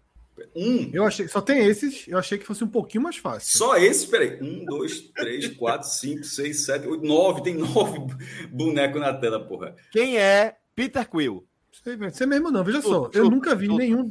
Eu acho que esse, esse gato eu já vi. Esse, esse gato. gato. é um guaxinim que não gosta de ser chamado de guaxinim. Eu chamei ele de gato. E aquele boneco ali de trás de madeira, ele parece com. Com árvore. É, do, do, do, do, de Game of Thrones tinha, né? Uns Lembra um pouquinho, né? Ó, vamos, vamos, veja só, tem três personagens femininas. É, uma delas se chama Gamora. Como? Quem é? Gamora. Gamora. Tem, três person... tem três personagens femininas aí, certo? Se você reparar. Se você reparar. Uma delas se chama Gamora. Quem é Gamora? Esse é um ponto de Fred vai questionar. São, são três? Eu vi que aquela carequinha ali é uma mulher, né? É, isso. Pronto, tem um buraco tem, na cabeça, três. né? E é linda, viu? A atriz é linda. Deve ser a verde, de cabelo roxo. É, é um gigante. Deve ser baseado em quê? Só para entender qual é a baseado em quê? Gamora. É porque tá centralizado? É porque tá centralizado? Não, porque aquela. De... Vê só, o nome é um nome meio. Gamora, eu entendi meio Gamor, Gamorra tal. Eu fui para coisa mais, mais negativa, assim. Ah, é? Se for, por, se for por isso, que é uma pessoa que chama Nebulosa. Mas veja só, eu não faço ideia de quem são esses, esses personagens. Tudo bem. Eu acho tá que. Entender, um é Rock, veja, um é Rock e o outro é Groot, certo? Dois, de dois personagens que você citou, um é Rocket e o outro é Groot. Rocket é o Guaxinim. Muito bem. Ótimo. Parabéns. Já, já, já, já, tá, já tá por dentro, tá sabendo muito. Já, bom. Já salvamos, salvamos. Salvamos o homem. Veja só, o daí, eu já tinha visto o Guaxinim, já tinha visto a árvore também, só que eu não sabia que a árvore era da Marvel, não. A árvore é da Terra, porra. Assim, é, ele, tá, ele tava no Game of Thrones, pô, achando que era do Game of Thrones. E eu acho que ele tava falando do Senhor dos Anéis. Quando ele não, não, não, não. É aquela árvore lá que, que a. Tu sabe que quem a... interpreta a árvore, Fred? Porque alguém interpretava. Sabe quem interpreta a árvore? Não. Vin Diesel. Porra, boa. Boa sacada. Agora eu quero ver se sabe quem interpreta o, o Guaxinim. Que tem um, tem um ator. Já, ator grande. Grande. É, ator, ator é. grande. Recentemente se tornou bem grande, aliás. Você gosta muito de um filme que ele fez. Porra, aí é foda. Aí que dica do caralho. Fire Games agora. Fire Games, Fire Games. Essa, essa dica foi foda. Porra. Talvez ele nem goste tanto assim, eu tô é, eu acho que tu pode ter dado exagerado. Já, já, já contracenou com Lady não, Gaga. Né? Não, já pronto, é, pronto Lady agora Gaga. ajudou. Contracenou com Lady Gaga. Contracenou com Lady Gaga. Me fugiu o nome dele, eu sei quem é. Simpático, cara, gente boa. É. E tu gosta daquele filme, não gosta? Vida, né? O lado bom da vida, né? Não, não. Não, não pô, ele fez. Não, não, é, tá certo, tá certo. É, é, é, é, lado tá bom da vida, pô. É porque é Jennifer Lawrence. Ah, ali. sim, sim, é porque aí já é outro filme, beleza. É, porque tá. A referência de Fred foi para outro lugar. Como é o nome dele mesmo? Bradley Cooper. É esse mesmo. É. Tu gosta daquele Gosto filme, dele, né? Cara daquele musical? Não foi tu que comentou gostou? Daquele é Nasce uma Estrela. É Nasce uma Estrela. É, Nasce uma Estrela. Eu não vi. É o, é, é, o, foi o, é o filme do spoiler do professor. Que ele falou que o cara morria e não gosta de ver Foi pra se ah, então professor, assim, professor, pelo amor de Deus. Professor chegou. Pô, mas é, a, é a quarta que eu sabia que tinha alguma coisa de Fred com esse filme e eu não tava lembrado. É, foi o professor, esse spoiler, esse spoiler do professor não existe. Pô, mas é, é bem a quarta ou quinta versão. O filme é um sofrimento do cara. Todo mundo diz que é um filme é um sofrimento. Eu veria, mas, porra, o cara morre no final. Ai, porra, aí tá demais, né? Tu assistiu o Paixão de Cristo, não, né? Vamos pro próximo tema aqui. Erasmo Oliveira mandou aqui. Agora eu vou pedir a ajuda de vocês, porque eu não consegui decifrar. Ele mandou o superchat e depois mandou a mensagem, que ele não mandou junto, tá? Foi, eu vi. Eu vi. A mídia chamada nacional é de conteúdo local e transmissão nacional. Todas, o clube é representação local, regional. Eu acho que a questão do, do que a mídia nacional é futebol, né? É relacionada, tipo, ESPN, que é nacional, mas foca no futebol ali, Paulista Carioca. Entendi, entendi. A transmissão é que é nacional. Seja, eu acho que seja isso. E é um grave problema que eu acho que o Sport TV já tentou enfrentar e até enfrenta relativamente bem. Tem recursos para isso e é o único canal que consegue fazer uma, uma ampliação de visões na cobertura esportiva, se for isso que que ela não está fazendo, né? Os outros não são nacionais. São pretensos nacionais, mas não são nacionais. Não são. É, não dá vezes... para considerar o trabalho da ESPN nacional. Você não pode considerar é. Mauro César um cara nacional. Isso. Você não pode considerar. Ele é nacional dentro do público do Flamengo, porque o Flamengo é um clube é, nacional. Perfeito. Ele tem um alcance de pessoas de todos os estados, mas ele não produz conteúdo para pessoas de todos os estados. Tá? E, e, acho que nenhum produz, inclusive. Mas é, a Globo tem... ali, é, o Sport TV consegue na soma de perfis, tem uma cobertura não é justa, não é igual, mas também não é para ser.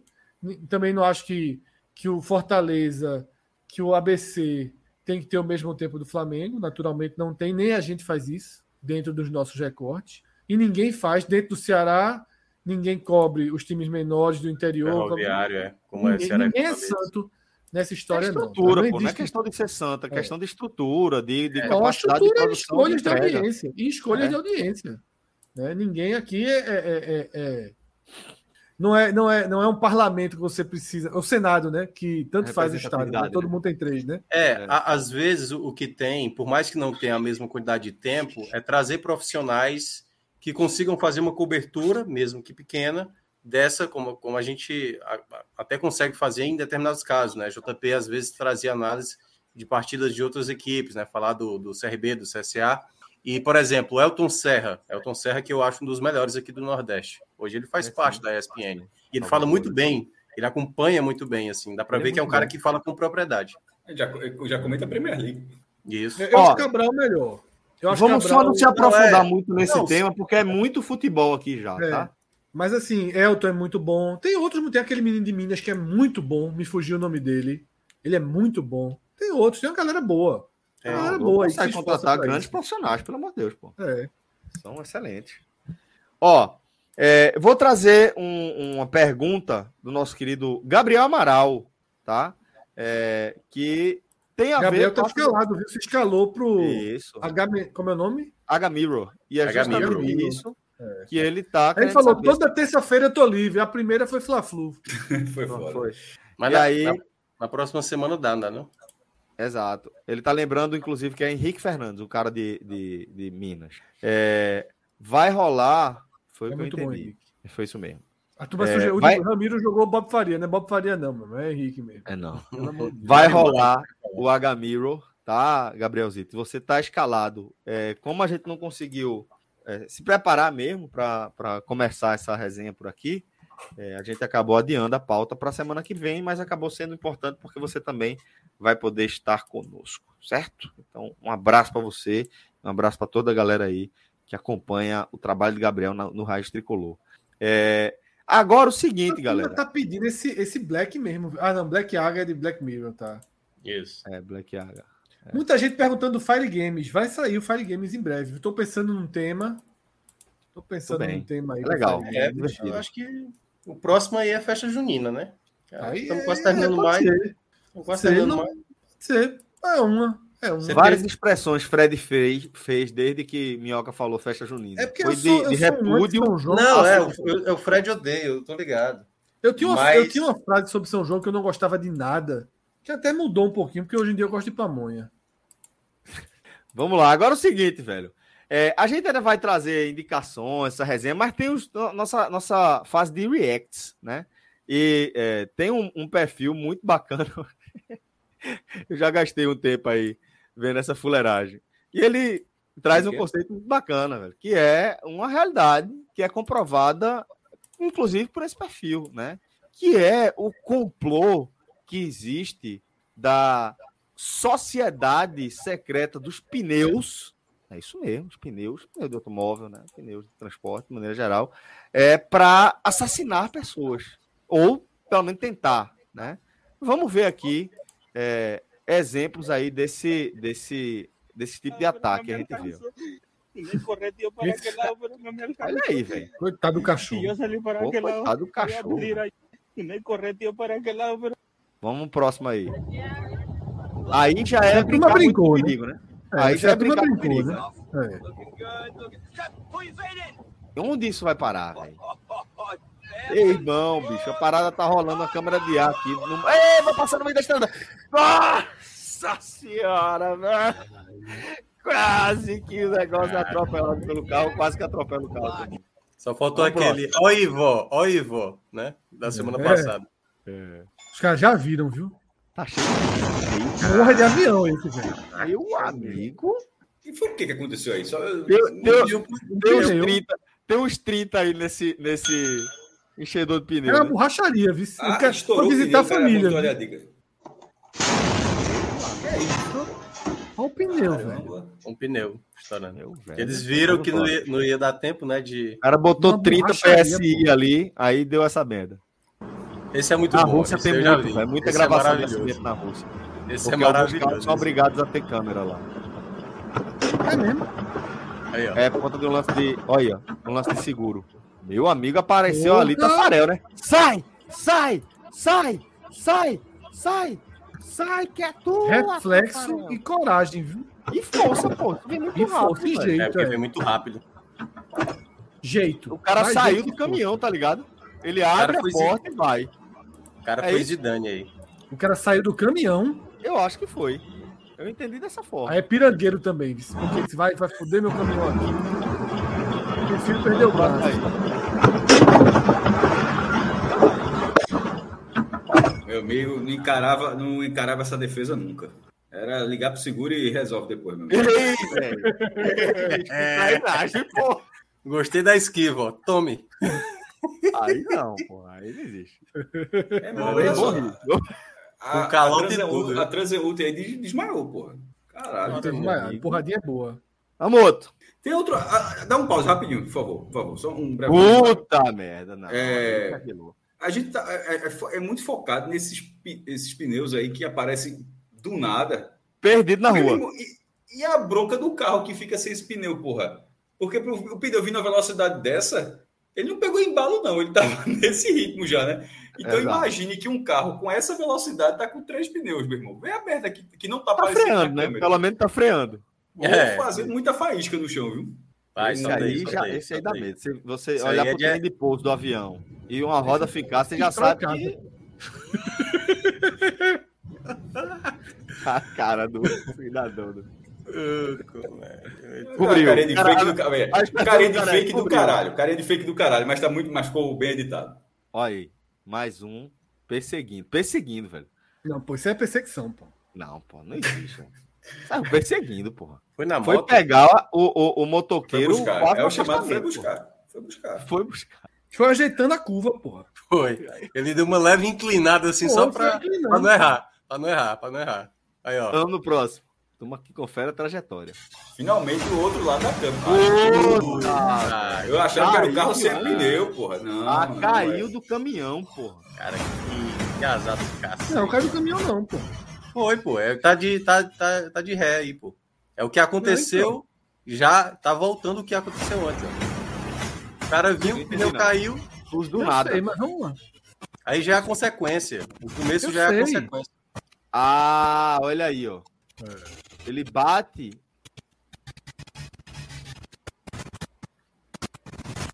Ah, entendi agora.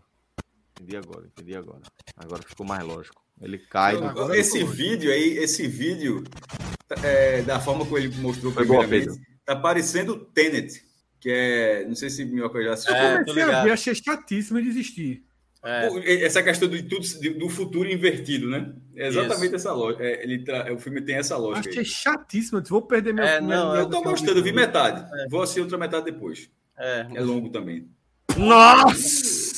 Caraca, isso aí é agora Mario, de ferro. Mario Kart, porra. Mario Kart. É, Matrix, pô. Aí, ó. E ainda vem, ó. Tome. Ainda foi buscar de novo. que loucura, porra. Amigo. Caralho. Cara, é, ó, é cena de Matrix perseguição. Esse aí, isso aí é aquele, aquela cena de, de Homem de Ferro 2, pô.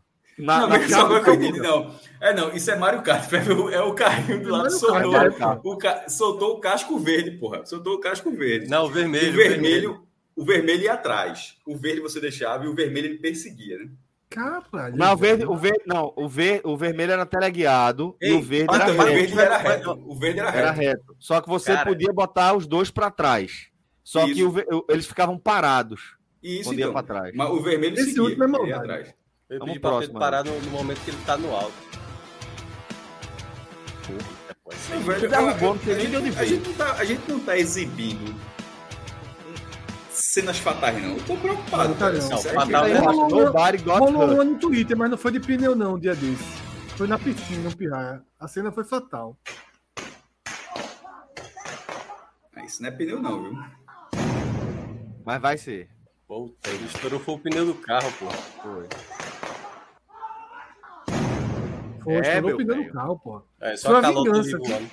Foi a vingança. Foi a vingança dos humanos. Foi a vingança. Tá travando para mim ou para vocês também? Não, aqui tá de boa. Lá vai a roda.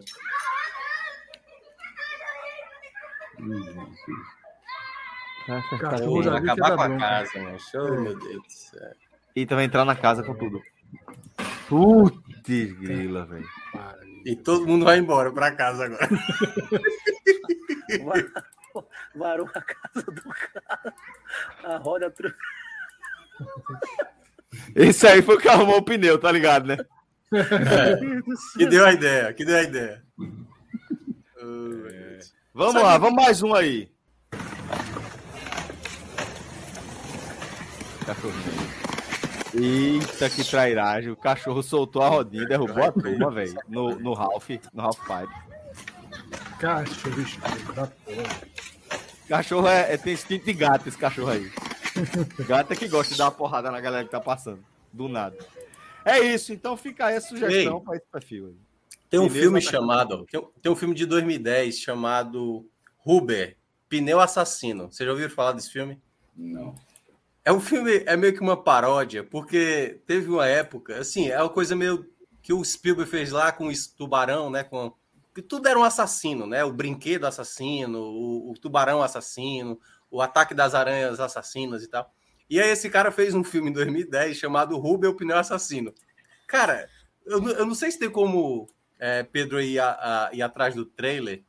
Cara, é muito, é muito surreal, assim. É uma, é, obviamente é uma paródia, entendeu?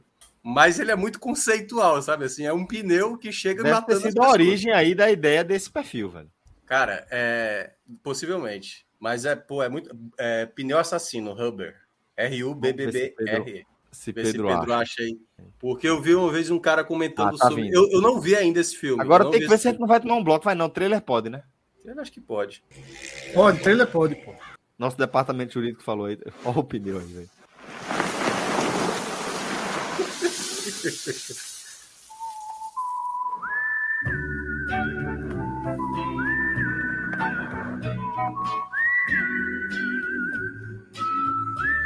Conheça a Robert.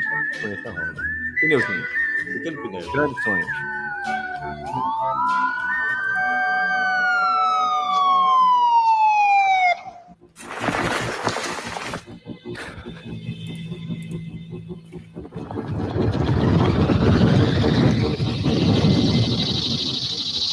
Tá dando uma do Sonic aí, né? This is what our killer looks like. Tired.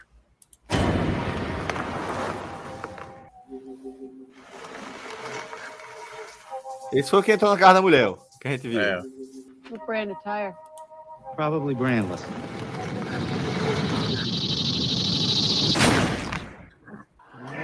Ele mata na pressão, né?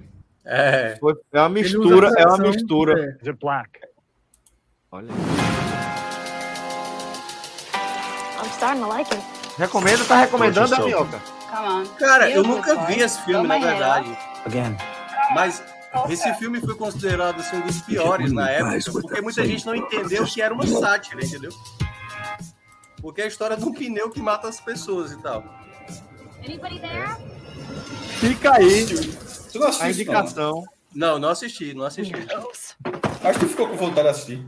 Não, mas eu achei tão curioso. E quando vocês citaram isso, não, eu curioso na é, hora. mas parece ser. Não, velho. É, foi, foi valiosa a sua contribuição você, aí, viu? parece ser feito para você desistir dele com cinco minutos. Agora, é, Luan Tomás falou aqui que é muito bom e disse que depois desse filme ficou viciado nesse tipo de filme. E o último que ele viu foi de uma lasanha que crescia e saía matando a galera.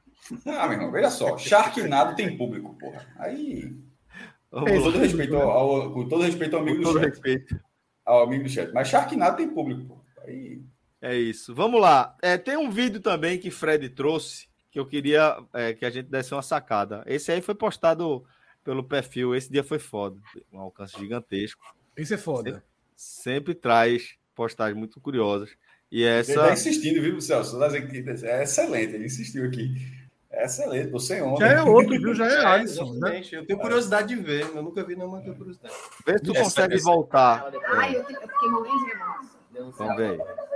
Caralho, Praga, Praga sem kimono, não tem nem pegada, mano. Ele lá na covardia tá agora. Quando o show da Xuxa da Casa Antiga, 90, com Praga e. Toma! Botaram o Pirraia pra lutar com Praga. E o Praga estilou. Toma, caralho, dava uma varrida boa, filho. Ah, ele sabia que ele. Opa! Ah lá, mas não quer pegar, não. Isso chama da música, porra. Caralho, que loucura. Criança pateando, porra. Ei, porra! Caralho, isso, Maria! Olha que loucura, irmão! Se liga no que Xuxa vai decidir. Caralho, que loucura, irmão! A porra do anão não dura, porra! Porque ele tava vendo que ele ia perder. Porque ele tomou uma banda bonita, né, filho? Pronto, Xuxa chegou, juíza de paz. Essa parte é boa. O treinador dele era um cara de dois metros. Era o dengue, era o dengue. Ai, o Bruno ganhou, mas ele fica com uma cara de choro, quer ver? Ai, eu quase morri de dó. Tá errado. O PH reclamou da regra. E aí Xuxa falou: Ah, então bora deixar o adulto continuar batendo numa criança de 7 anos. É mais que liga. Mais um round da briga. Quem quer mais briga? Quem quer mais briga? Foi horrível isso. Eu dando na garrafa, eu fui pra. Mas ela tinha pegada, mano. Não tinha. Como, como é que eu consegui dar aquele. Qual é o nome daquele que chegou? Por que Caralho, já aquele. pegou Aquele. Aquele. Caralho, que porradão, mas. Mano, que porra que Eu tô, assim, impressionado com esse absurdo. Ah, tomou outra. Ele tinha força, cara. Provavelmente a gente assistiu e torceu pra alguém aí, viu, mestre? Não derrubava ele. Lá na técnica, eu tinha muita técnica. É. Caralho, que loucura. Tu pegou ele, não dava pra pegar, mano. É, é. Aquele, aquele ponto do Ney pegou ele também. Caralho, que bandão. Vou botar aquele bandão em câmera lenta. Puta que pariu. Que porra. Que voada que ele tomou, mané. Que absurdo, porra. Aí, Impressionado, meu irmão. Ele dá dois murros, porra, na criança. Dois murros, velho. Não, Ele, ele apanha, ele leva o impom. Volta aí, porque logo no É, começo ele, ele pegou um ar. Ele pegou um ar porque. denunciar ela depois. Ai, eu, eu fiquei morrendo de emoção. ela depois. ele pega um ar porque logo, Aí, ó, logo de o começo. que ele leva. Ele leva o impom. ele- Ele sai levando o impom. Ó, Ele fica- pra ele ele tava tá na brincadeira. Pra ele É. tava na brincadeira, ó. É. Aí fica sério agora. E bom. sério. Aí pegou o ar. Sério, pegou ar. velho? Pegou aí. Ó. Um, dois, abriu a contagem, ó. É, murro. Aí, ó, já ficou com raiva. Já ficou com... Que loucura, porra. É, É, isso é assim. loucura, velho. É loucura. Eu, eu tô estupefato, meu irmão. Já pensou, mestre? TV aberta, maior audiência da TV brasileira. Meu irmão. É um adulto e uma criança, pô. Isso aí é. O adulto com raiva, porra. Um adulto com raiva. Que negócio inacreditável. E, Pô, e o boy é faixa amarela. Pô, faixa amarela é uma das primeiras faixas. Em, ter- em- em relação à Wanda, ele pode até ter a técnica e ser mais que faixa amarela, mas em relação às faixas, é uma das primeiras, pô. É branca, cinza, azul, amarela. Depois tem laranja, Laranja, verde, marrom. roxa, marrom, preta, os dães da. Meu irmão. Impressionante, Esse menino né? tem- ele não tem, sei lá, dois anos no máximo de judô, pô. Impressionante. Quem quer mais briga? Muito bom, Que velho. loucura, pô. Assim, eu tô. Eu ganhei a noite vendo esse vídeo aí, descobri esse vídeo. Tinha que trazer. Então, fica aí a resenha. O Essa, é uma boa bem indicação. Assista um Não, vídeo tem, Praga do show da Xuxa lutando judô com uma criança de 7 anos. E dando na cara da criança. Depois de é levar um absurdo, porra. Eu não sei se tem um vídeo assim, mas tem uma que é da Xuxa no Dia do Índio, com um grupo de indígenas cantando a música do índio. velho. É uma das coisas. Não, mostra não, Mas- mostra não, mostra não, mostra É, não, é, cara, dá uma, dá uma vergonha ali, é demais. assim. Muito, muito. Muita vergonha. Agora, o, boy, o boy foi corajoso, viu? Não é todo mundo Boy, que encarava, o boy não, foi assim. pro pau, é. O boy foi porque tinha. Veja só, o boy foi porque tinha. Sobreviver É, e lutar. Mesmo aí também, veja, ele olhou um cara vestido de joaninha, meu irmão, de, de, de, de um inseto ali e tal. O cara disse, vou pra cima. E de repente esqueceu que era um adulto, tipo o Chaves. O cara, viu, é, o cara realmente achou que o Chaves é, ele era uma criança. Pronto, o cara veio em Praga A turma viu tá como alguém- pedindo e deu pra gente errado. ver o He-Man do Nordeste. A gente já citou ele no Agamenon, mas acho que. Já apareceu, já, já, a gente já fez o react disso uma vez. Com vídeo já fez. Já, Já, já. certeza. Olha aí, olha aí, ó. Já, já, Já já. fez, já fez. Olha aí, solta um pouquinho dele. O homem na loucura. Eu tenho a força! Nós vamos matar He-Man! Vamos matar He-Man! Esse tamanho aí? Cadê o burro? Cadê o? Eu acho que já levou. Foi o He-Man do Nordeste que levou um- Mostrar que eu sou um- uma lagoa, vou ralar os uma punição por causa dele, não, não foi? Foi. Eu acho que foi esse vídeo da, da SBT. Então é bom. É bom parar. É bom parar. Para, interrompe. Não foi esse. A não SBT foi? não gosta da esse dele mesmo. aparecendo, não. É, não foi esse vídeo. Acho que já levou Foi um, esse mesmo. um ban por causa do, do He-Man do Nordeste. Então, então, então tá bom. Já deu. Bem lembrado. Ainda bem, viu? Que, que a, a- a- Eu acho que aí. foi isso, pô. Foi, Foi esse porra, mesmo. levamos- Não foi? Foi notificação. Tem mais alguma coisa que eu tinha passado lá no, no grupo. Que é? Vê lá, Pedro. Teve um, um outra coisa que eu, que eu nem me lembro mais. Foi logo na, foi na- no fim da semana passada ainda aqui, ó. Achei. Sei nem o que é. Vamos ver então. Pedro já achou? Tá aí na tela. Ah, é Ah, foda, esse é eu tô ligado esse com é esse boa, aí. Esse é boa, esse é boa. Dá uma balançada, depois uma chupadinha. Cara, no sucesso ali, ó. Será que vai lombrar? Será que vai lombrar? Lombrou, lombrou, lombrou, lombrou, lombrou. Cadê o loló? Me dá o loló. Cadê o loló, loló? Me dá o loló, loló. Cadê o loló, loló? Me dá o loló, loló. Cadê o loló, loló? Me dá o loló, loló. Ló, Meu amigo. ló, ló, ló, ló, ló. O cara ali, velho. Tá pulando de paraquedas ali, ó. O cara no sucesso. Tá de paraquedas, tá de paraquedas. Ok. não do nada ali, ó. sucessozinho, ó. Sucesso. Olha, veja. Ele cai Lombrou, e levanta lombrou, paranoico, porra, contra o carro. Cadê o loló? Veja. Me dá o loló. Não sei o que é isso, não. Cadê o loló? Mas não é Me dá o loló, não é sucesso, Cadê não é, não é nada, não. Me dá Não o é loló, loló. Cadê o loló, loló? Me dá o loló, loló. O cara aí incorporou a pomba gira. Ló, Olha ele no, para, ele no paraquedas, saltando de paraquedas. Tá ligado, ué? Aquela caçador de emoção. Ó, o Patrick Swayze aí. E Keanu Reeves. Ele tá nessa vibe aí, brother. Mas isso não é. Isso não é. O cara, o cara abriu paraquedas, lombrou. Mestre, velho, veja. 42 anos, porra. Eu Cadê tenho. Nunca vi isso na minha vida, pô. Olha aí, velho. Que é isso, velho. Até aí, até aí eu tô achando normal. Eu, eu Ó, realmente cara. acho que vai passar do ponto agora. Quando o cara Agora, puxa ó. aqui, ó. O Puxa cara a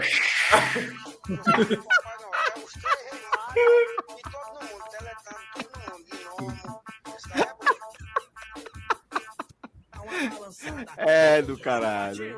Aí eu tô com, eu tô com Ok. o Tomás. Isso é cachaça, pô. Isso aí é cachaça. É, Misturou. Tomara que seja, porque se de repente chegar uma notícia amanhã de que foi algo muito mais grave, a gente vai ficar todo errado aqui. É, Isso aí, se, se isso aí fosse. Imagina, pô, em Olinda. Como é que não seria? Olinda. Olinda era um telequete gigante, pô. eu, eu, eu, eu vou puxou o paraquedas. Agora, agora. A porta. Já! Pronto, o cara soltou. Lá ó. Tá no salto livre, aí na queda livre. Beleza, vamos embora. É, Vamos seguir. Agora, galera, a gente vai para indicações, tá? Vamos aqui para as nossas indicações. O que é que vocês assistiram recentemente? Falei que eu tô acompanhando o Citadel, né? Chegou mais um episódio aí, sigo acompanhando. Eu assisti Eu um assisti, filme. eu assisti um filme muito bonzinho, velho. Na, um, um romance, uma comédiazinha romântica, muito boazinha. Eu acho que o nome é Fim de Semana Prolongado. Na, Quest, no tá, Prime. o resumo. É, é bem legal. Deixa eu botar aqui se é isso mesmo o nome. Fim de Semana Prolongado, 2023, isso mesmo. Não, isso aí é filme. Já viu que o nome Ó. não é Fim de Semana Prolongado, né? Só, só um detalhe, viu? O É. filme lá do pneu, ele tá na Amazon Prime para comprar, se quiser. Pela Ah, reserva me diga o preço. Quero saber o preço. Preço. Deixa eu ver aqui. Ver quando é Cara, Isso aí não era questão pra virar, não? Esse filme Air League não era pra gente botar outro, não? Qual? Não era pra renovar essa lista, não, não, né? A gente tem que ajeitar ela depois, ainda tá assim. Mas eu acho que é bom dar uma limpada mesmo. Já foi aí. Eu acho que ninguém vai. É, algum a gente vai limpar, a gente vai limpar. É, esse fui. filme é um fim de semana prolongado mesmo, tá no, no Amazon Prime. E é um cara, né? O cara, aqueles, o cara tá fudido, a esposa, a, a namorada largou, desempregado e tal, e conhece uma, uma menina. Eu não sei se, se uma parte seria spoiler ou não, então eu não vou contar. Mas tem uma coisa meio fan- surreal assim no filme. Que filme é esse? Qual o nome? Um fim de semana prolongado. É uma comédia romântica, mas uma comédia romântica boa. É, eu assisti. Ah, tu. Vá, pode falar, Fred. Não, então assim, eu, eu recomendo, assim, filmezinho leve e tal, eu recomendo. Acho, acho bem. Daqui, acho- só eu não. Fred, daqui pelo que eu tô vendo aqui, além desse, lá, lá primeira. Só Pin- eu não vi Pinóquio ainda. Tarcísio disse aqui, deu 9,5 e vocês três deram nota 9. Então, porra, acho que eu vou ver. Tá todo mundo nessa faixa aí. Esse de Fred. Qual, ele- qual, é- é- qual, é- Fred- é, qual mestre? Pinóquio, Pinóquio. Pinóquio. Ah. não- Eu achei o melhor filme do ano passado, pô. Também achei. Pra mim foi meu, meu Não filme vi. Tá, é Netflix, né?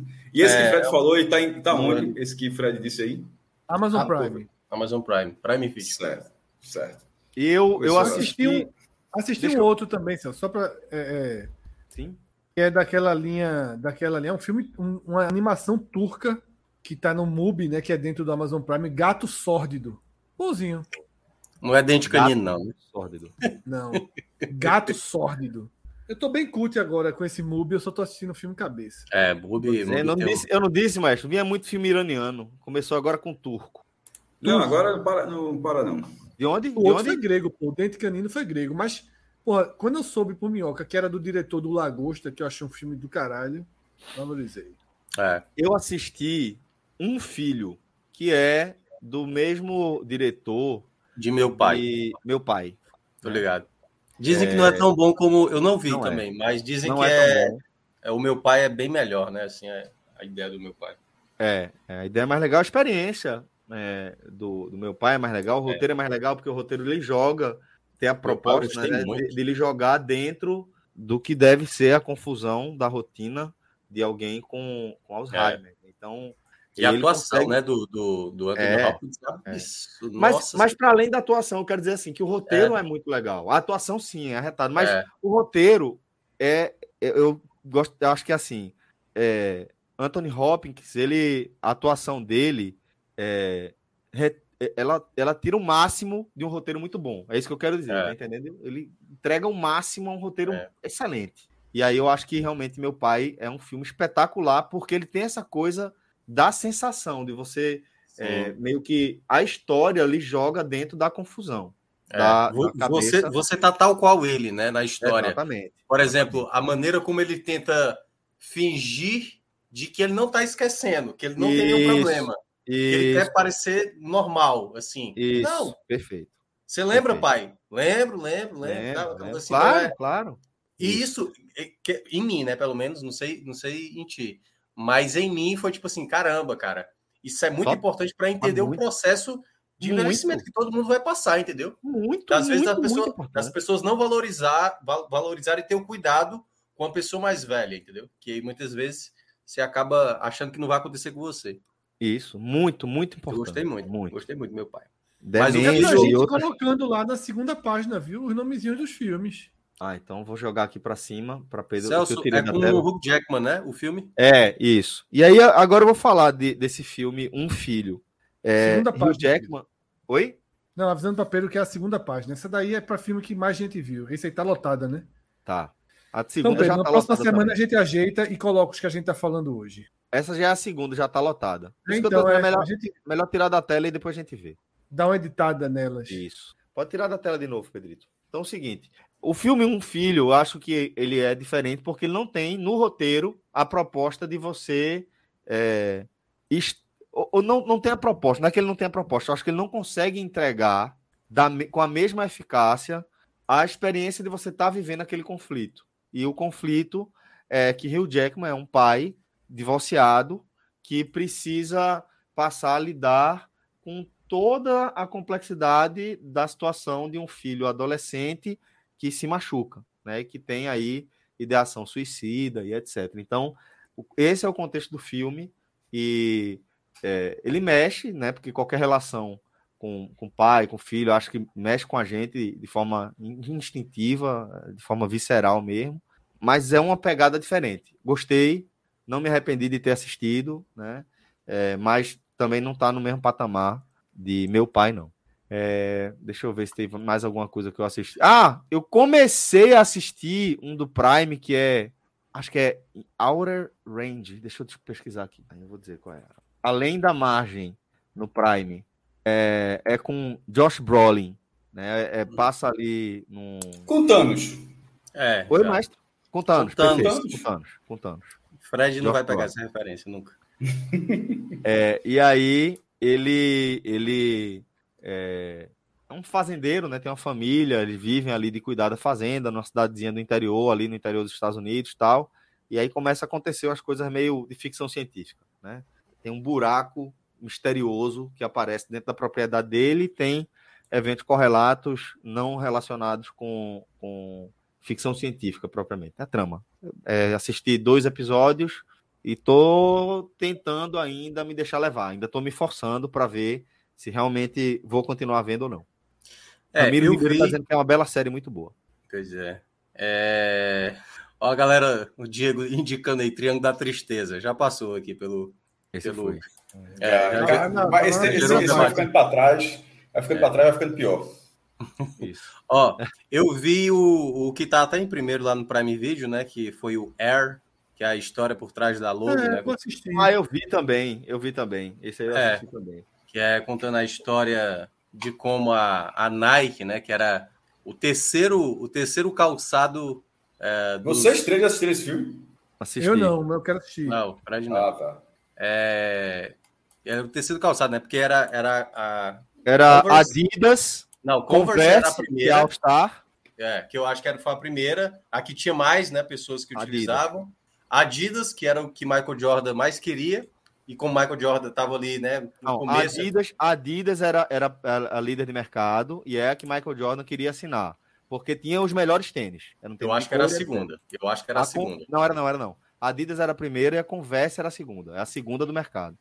Adidas, aí, é, tanto é que, que a história é que a Adidas ela tem um poderio, enfim. Aí eu não vou contar é, mais aqui. Enfim. Mas é aí, mais conta a é, história.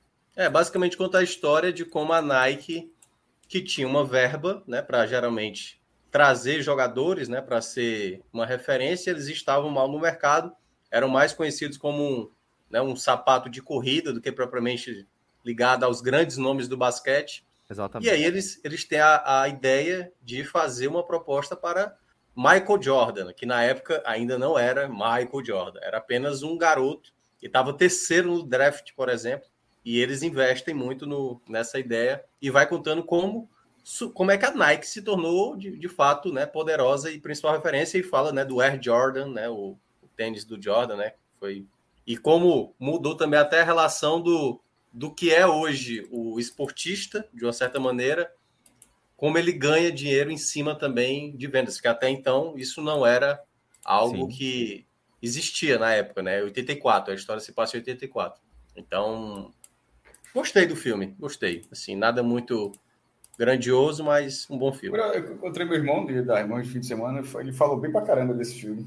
Mas, então assistam, depois a gente comenta mais. Eu tenho observações a fazer, mas eu não quero meter na, na é, experiência pode vocês. Tentar, né? Acho que para terça-feira a gente. É. É interessante porque tem essa perspectiva que eu já acho legal, tem a ver com a gente, né? De ser. É, do, é... Nosso, do, nosso, do nosso eixo, né? E conta a história do marco inicial de um novo modelo, né? Que é você ter é, super atletas como super vendedores, super garotos isso, de propaganda. Isso, né? garotos de propaganda. É, é, interessante. E aí com, com Matt Damon e. É... E grande elenco, né? Tem o Jason Bateman. Dele, Matt tem o Jason e... Bateman, tem o, o, o. ah, o, o. Meu Deus ben do céu. Affleck. Ben Affleck. Ben Affleck. Ben Affleck. Ben Affleck. Não, e tem, tem Viola Davis, que faz a mãe do Jordan. Assim, é um elenco Isso. até bom, assim. Isso. Mas é um filme. Um filme. Aí eu não vou falar nada, não, porque eu quero que vocês assistam. E aí depois eu é, falo a minha semana que vem. e as minhas observações. É, se vocês não tiverem nada mais aqui para trazer, a gente vai encaminhar. Não. Tem as séries, né? Tem que atualizar ali as séries. É, séries eu só tô acompanhando as três que eu tô desde a semana séries eu falei desse Outer Range aí, mas, mas podemos é. seguir aí. Pode abrir lá, Pedro, porque o da série tem é. espaço. O da série tem espaço. Eu, eu, eu e Cássio estamos seguindo firme com Succession, né? Assim a gente tá, reta final. Tá, reta final, faltam dois episódios. É, esse último episódio deu muitos gatilhos para quem viveu no Brasil nos últimos anos. Essa, essa, esse vidrinho de areia. vidrinho, Pode colocar, inclusive, Pedro, vidrinho, vidrinho de areia para mim no encanador da Casa Branca. Ei, Minhoca, esse vidrinho de areia a gente só vai, vai falar mesmo quando acabar. É, é, é medo, é medo de os caras cagarem esses últimos dois É, porque assim, já tá. É, eu acho muito difícil eles errarem a tal eu ponto. Vou, eu, vou, eu, vou, eu vou dizer o que eu tô querendo, vou falar o, o, que eu, o que eu quis dizer quando eu fiz essa, eu fiz essa pergunta para você. É porque, se não houver uma surpresa muito negativa nesses últimos episódios, é 9 ou 10 para mim. Só é, dizer aqui. Também. É 9 ou 10. Assim, eu tô, nessa linha. Se, se, os dois próximos episódios forem na média do que aconteceu até agora, vai ser 9, assim, mas pode ser é. algo arrebatador e tal, mas assim, eu a, não, não, não saindo da curva do que foi feito até agora, vai ficar nessa faixa porque é excepcional. E é algo, e é algo que assim, não é que eu estou esperando, obviamente a série não demonstra nada disso, né? Que vai ter um final trivial de isso aconteceu, vai ser talvez alguma coisa, até porque o nome é Succession, né? É. Acho que o final vai ter é, o porquê do nome da, da, da, série, né? Eu já, eu já acho que, que porra, não, sem, sem spoiler nem nada, eu acho que vai, ter, vai talvez aconteça, ou faça sentido ao nome da série, mas que termine com a sensação. Isso é, só, isso é, um, isso é uma, um pitaco, certo? A história nem acabou, galera. Então não pode ser nem spoiler, porque não é nem informação é, nada. Nem sabe só, que é. Nem sabe o que vai acontecer. Mas assim, é de achar que vai terminar a série e você vai ficar pensando, ó, ainda pode acontecer mais alguma coisa. Que, que, não, que não é algo que, a, que as intrigas continuariam por ali, tá ligado? É, como aconteceu com Better Call Saul, né? Fizeram um spin-off para contar um complemento mais da história de um dos personagens e tal. Mas Better, não, mas Better Call Saul, quando termina a história, termina a história. A, a, não, não, não, tem... não, é o que eu tô falando assim, quando terminou Breaking Bad, Sim. A mesma galera pensou em contar a história de um dos personagens, que pode acontecer também com Succession. Ah, tá. Mas, mas, mas, pegando, mas, mas pegando o exemplo do final, de Better é Call Saul. Eu nem vi Better Call Saul, só para deixar claro. Então Pronto, para quem assistiu, veja é. só, pra, pra, caso alguém já tenha assistido aí no chat, Better Call Saul, assista primeiro. Se você assistiu primeiro, se você assistiu Breaking Bad e gostou, não há motivo nenhum para você não assistir Better Call Saul, porque Bob Odenkirk é ator demais, meu irmão. O cara é ator. É ele e Rhea Seahall, que é a que faz a, a, a co-protagonista, né? São dois Sim. protagonistas na série. É, é muito boa. Mas a atuação do cara, ela vai melhorando. É que nem, é que nem do cara do, do Breaking, Bad, né? Breaking Bad. Mas o final de Better Call Saul é final, certo? Assim, uhum. ele, o que eu estou querendo dizer é que o final de, de sucesso eu estou, eu estou preparando para ser algo mais ali, ó, beleza, terminou, entregou, mas Isso. que você ah, ó, pode dar Daqui a é. alguns anos pode ter isso, daqui a alguns anos Entendi. pode ter aquilo. Que é dessa é, forma. Também tô, achando. E até é porque, para a galera entender, é, sucessão, é, é sucessão é, de um mundo empresarial, pô. Ou seja, isso. não é, né, acabou a história. A empresa vai ser. Mas, deixa eu tirar uma dúvida. É, sobre Better Call Saul, porque eu tenho medo de tirar dúvidas sobre. Você viu que eu não contei, eu muito eu não contei nenhum spoiler, certo? Eu acho que eu não contei nenhum spoiler. Veja, o que vocês falaram é muito superficial, mas para quem está muito no começo, já aponta algumas questões, mas que eu acho que era lógica. Não, não, não, não, tem questões. Não, a, a série, no primeiro minuto, é sucessão. Não, eu sei, mas o que eu quero dizer é o seguinte: eu sei que o velho não morre antes do fim, antes de chegar lá, entendeu? Já sei que ele vai segurar a onda até lá. Aconteça o que acontecer, ele vai continuar segurando a onda até o fim para a gente saber se vai rolar sucessão ou não. Entendi. Mas eu acho que a divulgação de toda a série não trata isso como um segredo também, né? Assim, Mas eu não vi a divulgação, e era isso que eu estava querendo dizer. Como eu estou na primeira temporada, eu não estou vendo nem cartaz da segunda para não saber quem está vivo e quem está morto. Mas é, é, eu considero que isso que vocês falaram era, eu já sabia, né? Eu não imaginava que o velho fosse morrer ou qualquer coisa do tipo antes do, do, do momento. Então nem considero de forma alguma spoiler. Mas estou dizendo que eu não vou perguntar nada sobre, spoiler, sobre Succession para não tomar um. Mas de, de Better Call Saul, eu queria perguntar o seguinte: a linha do tempo de Better Call Saul termina depois do fechamento de, de Breaking Bad ou é antes? Aí é a genialidade da série. É. Ela, ela atravessa. Isso é muito isso, isso dá, me dá um spoiler muito grande ou não? Ou dá para. Pra... Peraí, você já assistiu Breaking Bad? Já assisti Breaking Bad. Então por que seria. Não entendi. Por que seria um problema? Não, porque eu não sei se. Eu quero ver, começar a ver Better Call Saul. Entendeu? Mas você assistiu Breaking Bad. Você já assistiu Breaking Bad. Assisti, assisti. Pronto, é, a divulgação de Better Call Saul ah. é como ele vira Saul Goodman. Ah, entendi. Então, Entrega ele, então, então, na porta, né? Como? Entrega na porta, é isso? De Breaking Bad? Mas a, a, a genialidade que você vai perceber na primeira cena, na primeira cena, e é, é, na hora que começar o programa você vai ver, a primeira cena ela induz ao futuro. Certo. Certo, e, certo, entendi. E isso, isso vai ser muito frustrante por alguns momentos, porque você vai querer saber do futuro. E ele, e ele vai fazer toda a construção do personagem até que o futuro. Mas o futuro vai chegar. A série ela constrói Saul Goodman até, ele, até, até ele virar é, essa figura e eventualmente passará da série. Certo, certo, entendi. Entendi. Ah, Pronto, obrigado. A, pergunta a, história, certo, a, história, a história começa bem, começa bem antes, bem antes, mas ela, ela eventualmente, ela é, eventualmente cruzará. É. Porque, porque eventualmente vai, vai ter, não tem um desfecho de, de, de Soul na série? É. Então, eventualmente, vai, vai ter o. o, o... Uhum. Entendi, entendi, entendi, entendi. Boa. Fala, minha Mas não trate, não trate com isso como problema, não. É, não, não, de forma alguma. Era só não é um ambientar aqui na minha cabeça. Porque é. não, é um, não é um problema. Não, tô, não, de forma alguma. Eu tô igual o Celso também. Eu só assisti Breaking Bad, maravilhoso e tal. Mas Igor perguntou se para assistir Better Call Saul precisa assistir antes Breaking Bad. Não se precisa. torna melhor a experiência. Assim, se torna muito melhor, se torna muito melhor. Mas não precisa, porque o ator, repito, reforço, é muito. O cara, meu irmão, o cara é muito bom. Inclusive, ele participa de, ele, de, de The Office, e a participação dele em The Office também é muito boa. Quando ele é, ele é o gerente de uma outra empresa, quando tem uma entrada, ele também é muito boa. É, mas, enfim, se você não tiver assistido Breaking Bad, a Minhoca, Minhoca, já fez um ótimo resumo. A experiência fica muito melhor porque você conhece o, o personagem, para onde é que ele vai, para onde é que ele vai, né? porque. É, como é que é? O universo, ambientação, né? Por outro lado, caso você nunca tenha visto nada, você nunca viu nada, certo? É feito Star Wars, né? Como assim? Não, vamos supor que o cara nunca viu nada. Mas como assim Star Wars? Star Wars, tipo assim, tem duas formas de você ver o filme: 4, 5 e 6 em 1, 2, 3, ou 1, 2, 3, ah, 4, 5, 6. Não, é bom. Porque 1, 2, 3 é, lançado depois, né? Isso, tem que, tem que ver, e, e, sem contar que você já sabe a questão lá do. Tá? Mas caso você nunca tenha visto Breaking Bad, você não sabe quem é Saul Goodman, e você vai assistir Better Call Saul, a, a, acaba sendo Better Call Saul Breaking Bad. Entendi. A continuação, é. uma, outra temporada. Não, não, não, não, não, não. Veja, você não, ah, você tá, entendi a linha do tempo. Você não assistiu Breaking Bad. A, a sua, a sua primeira experiência com esse universo já é Better Call Saul, certo? certo Esqueça certo. É, é, é, essa série para você poderia se chamar Breaking Bad. Entendi, entendi, mas entendi. Uma temporada diferente, né? E eu, eu acho que não, Star não, Wars... não. Breaking Bad. O que é o Breaking Bad?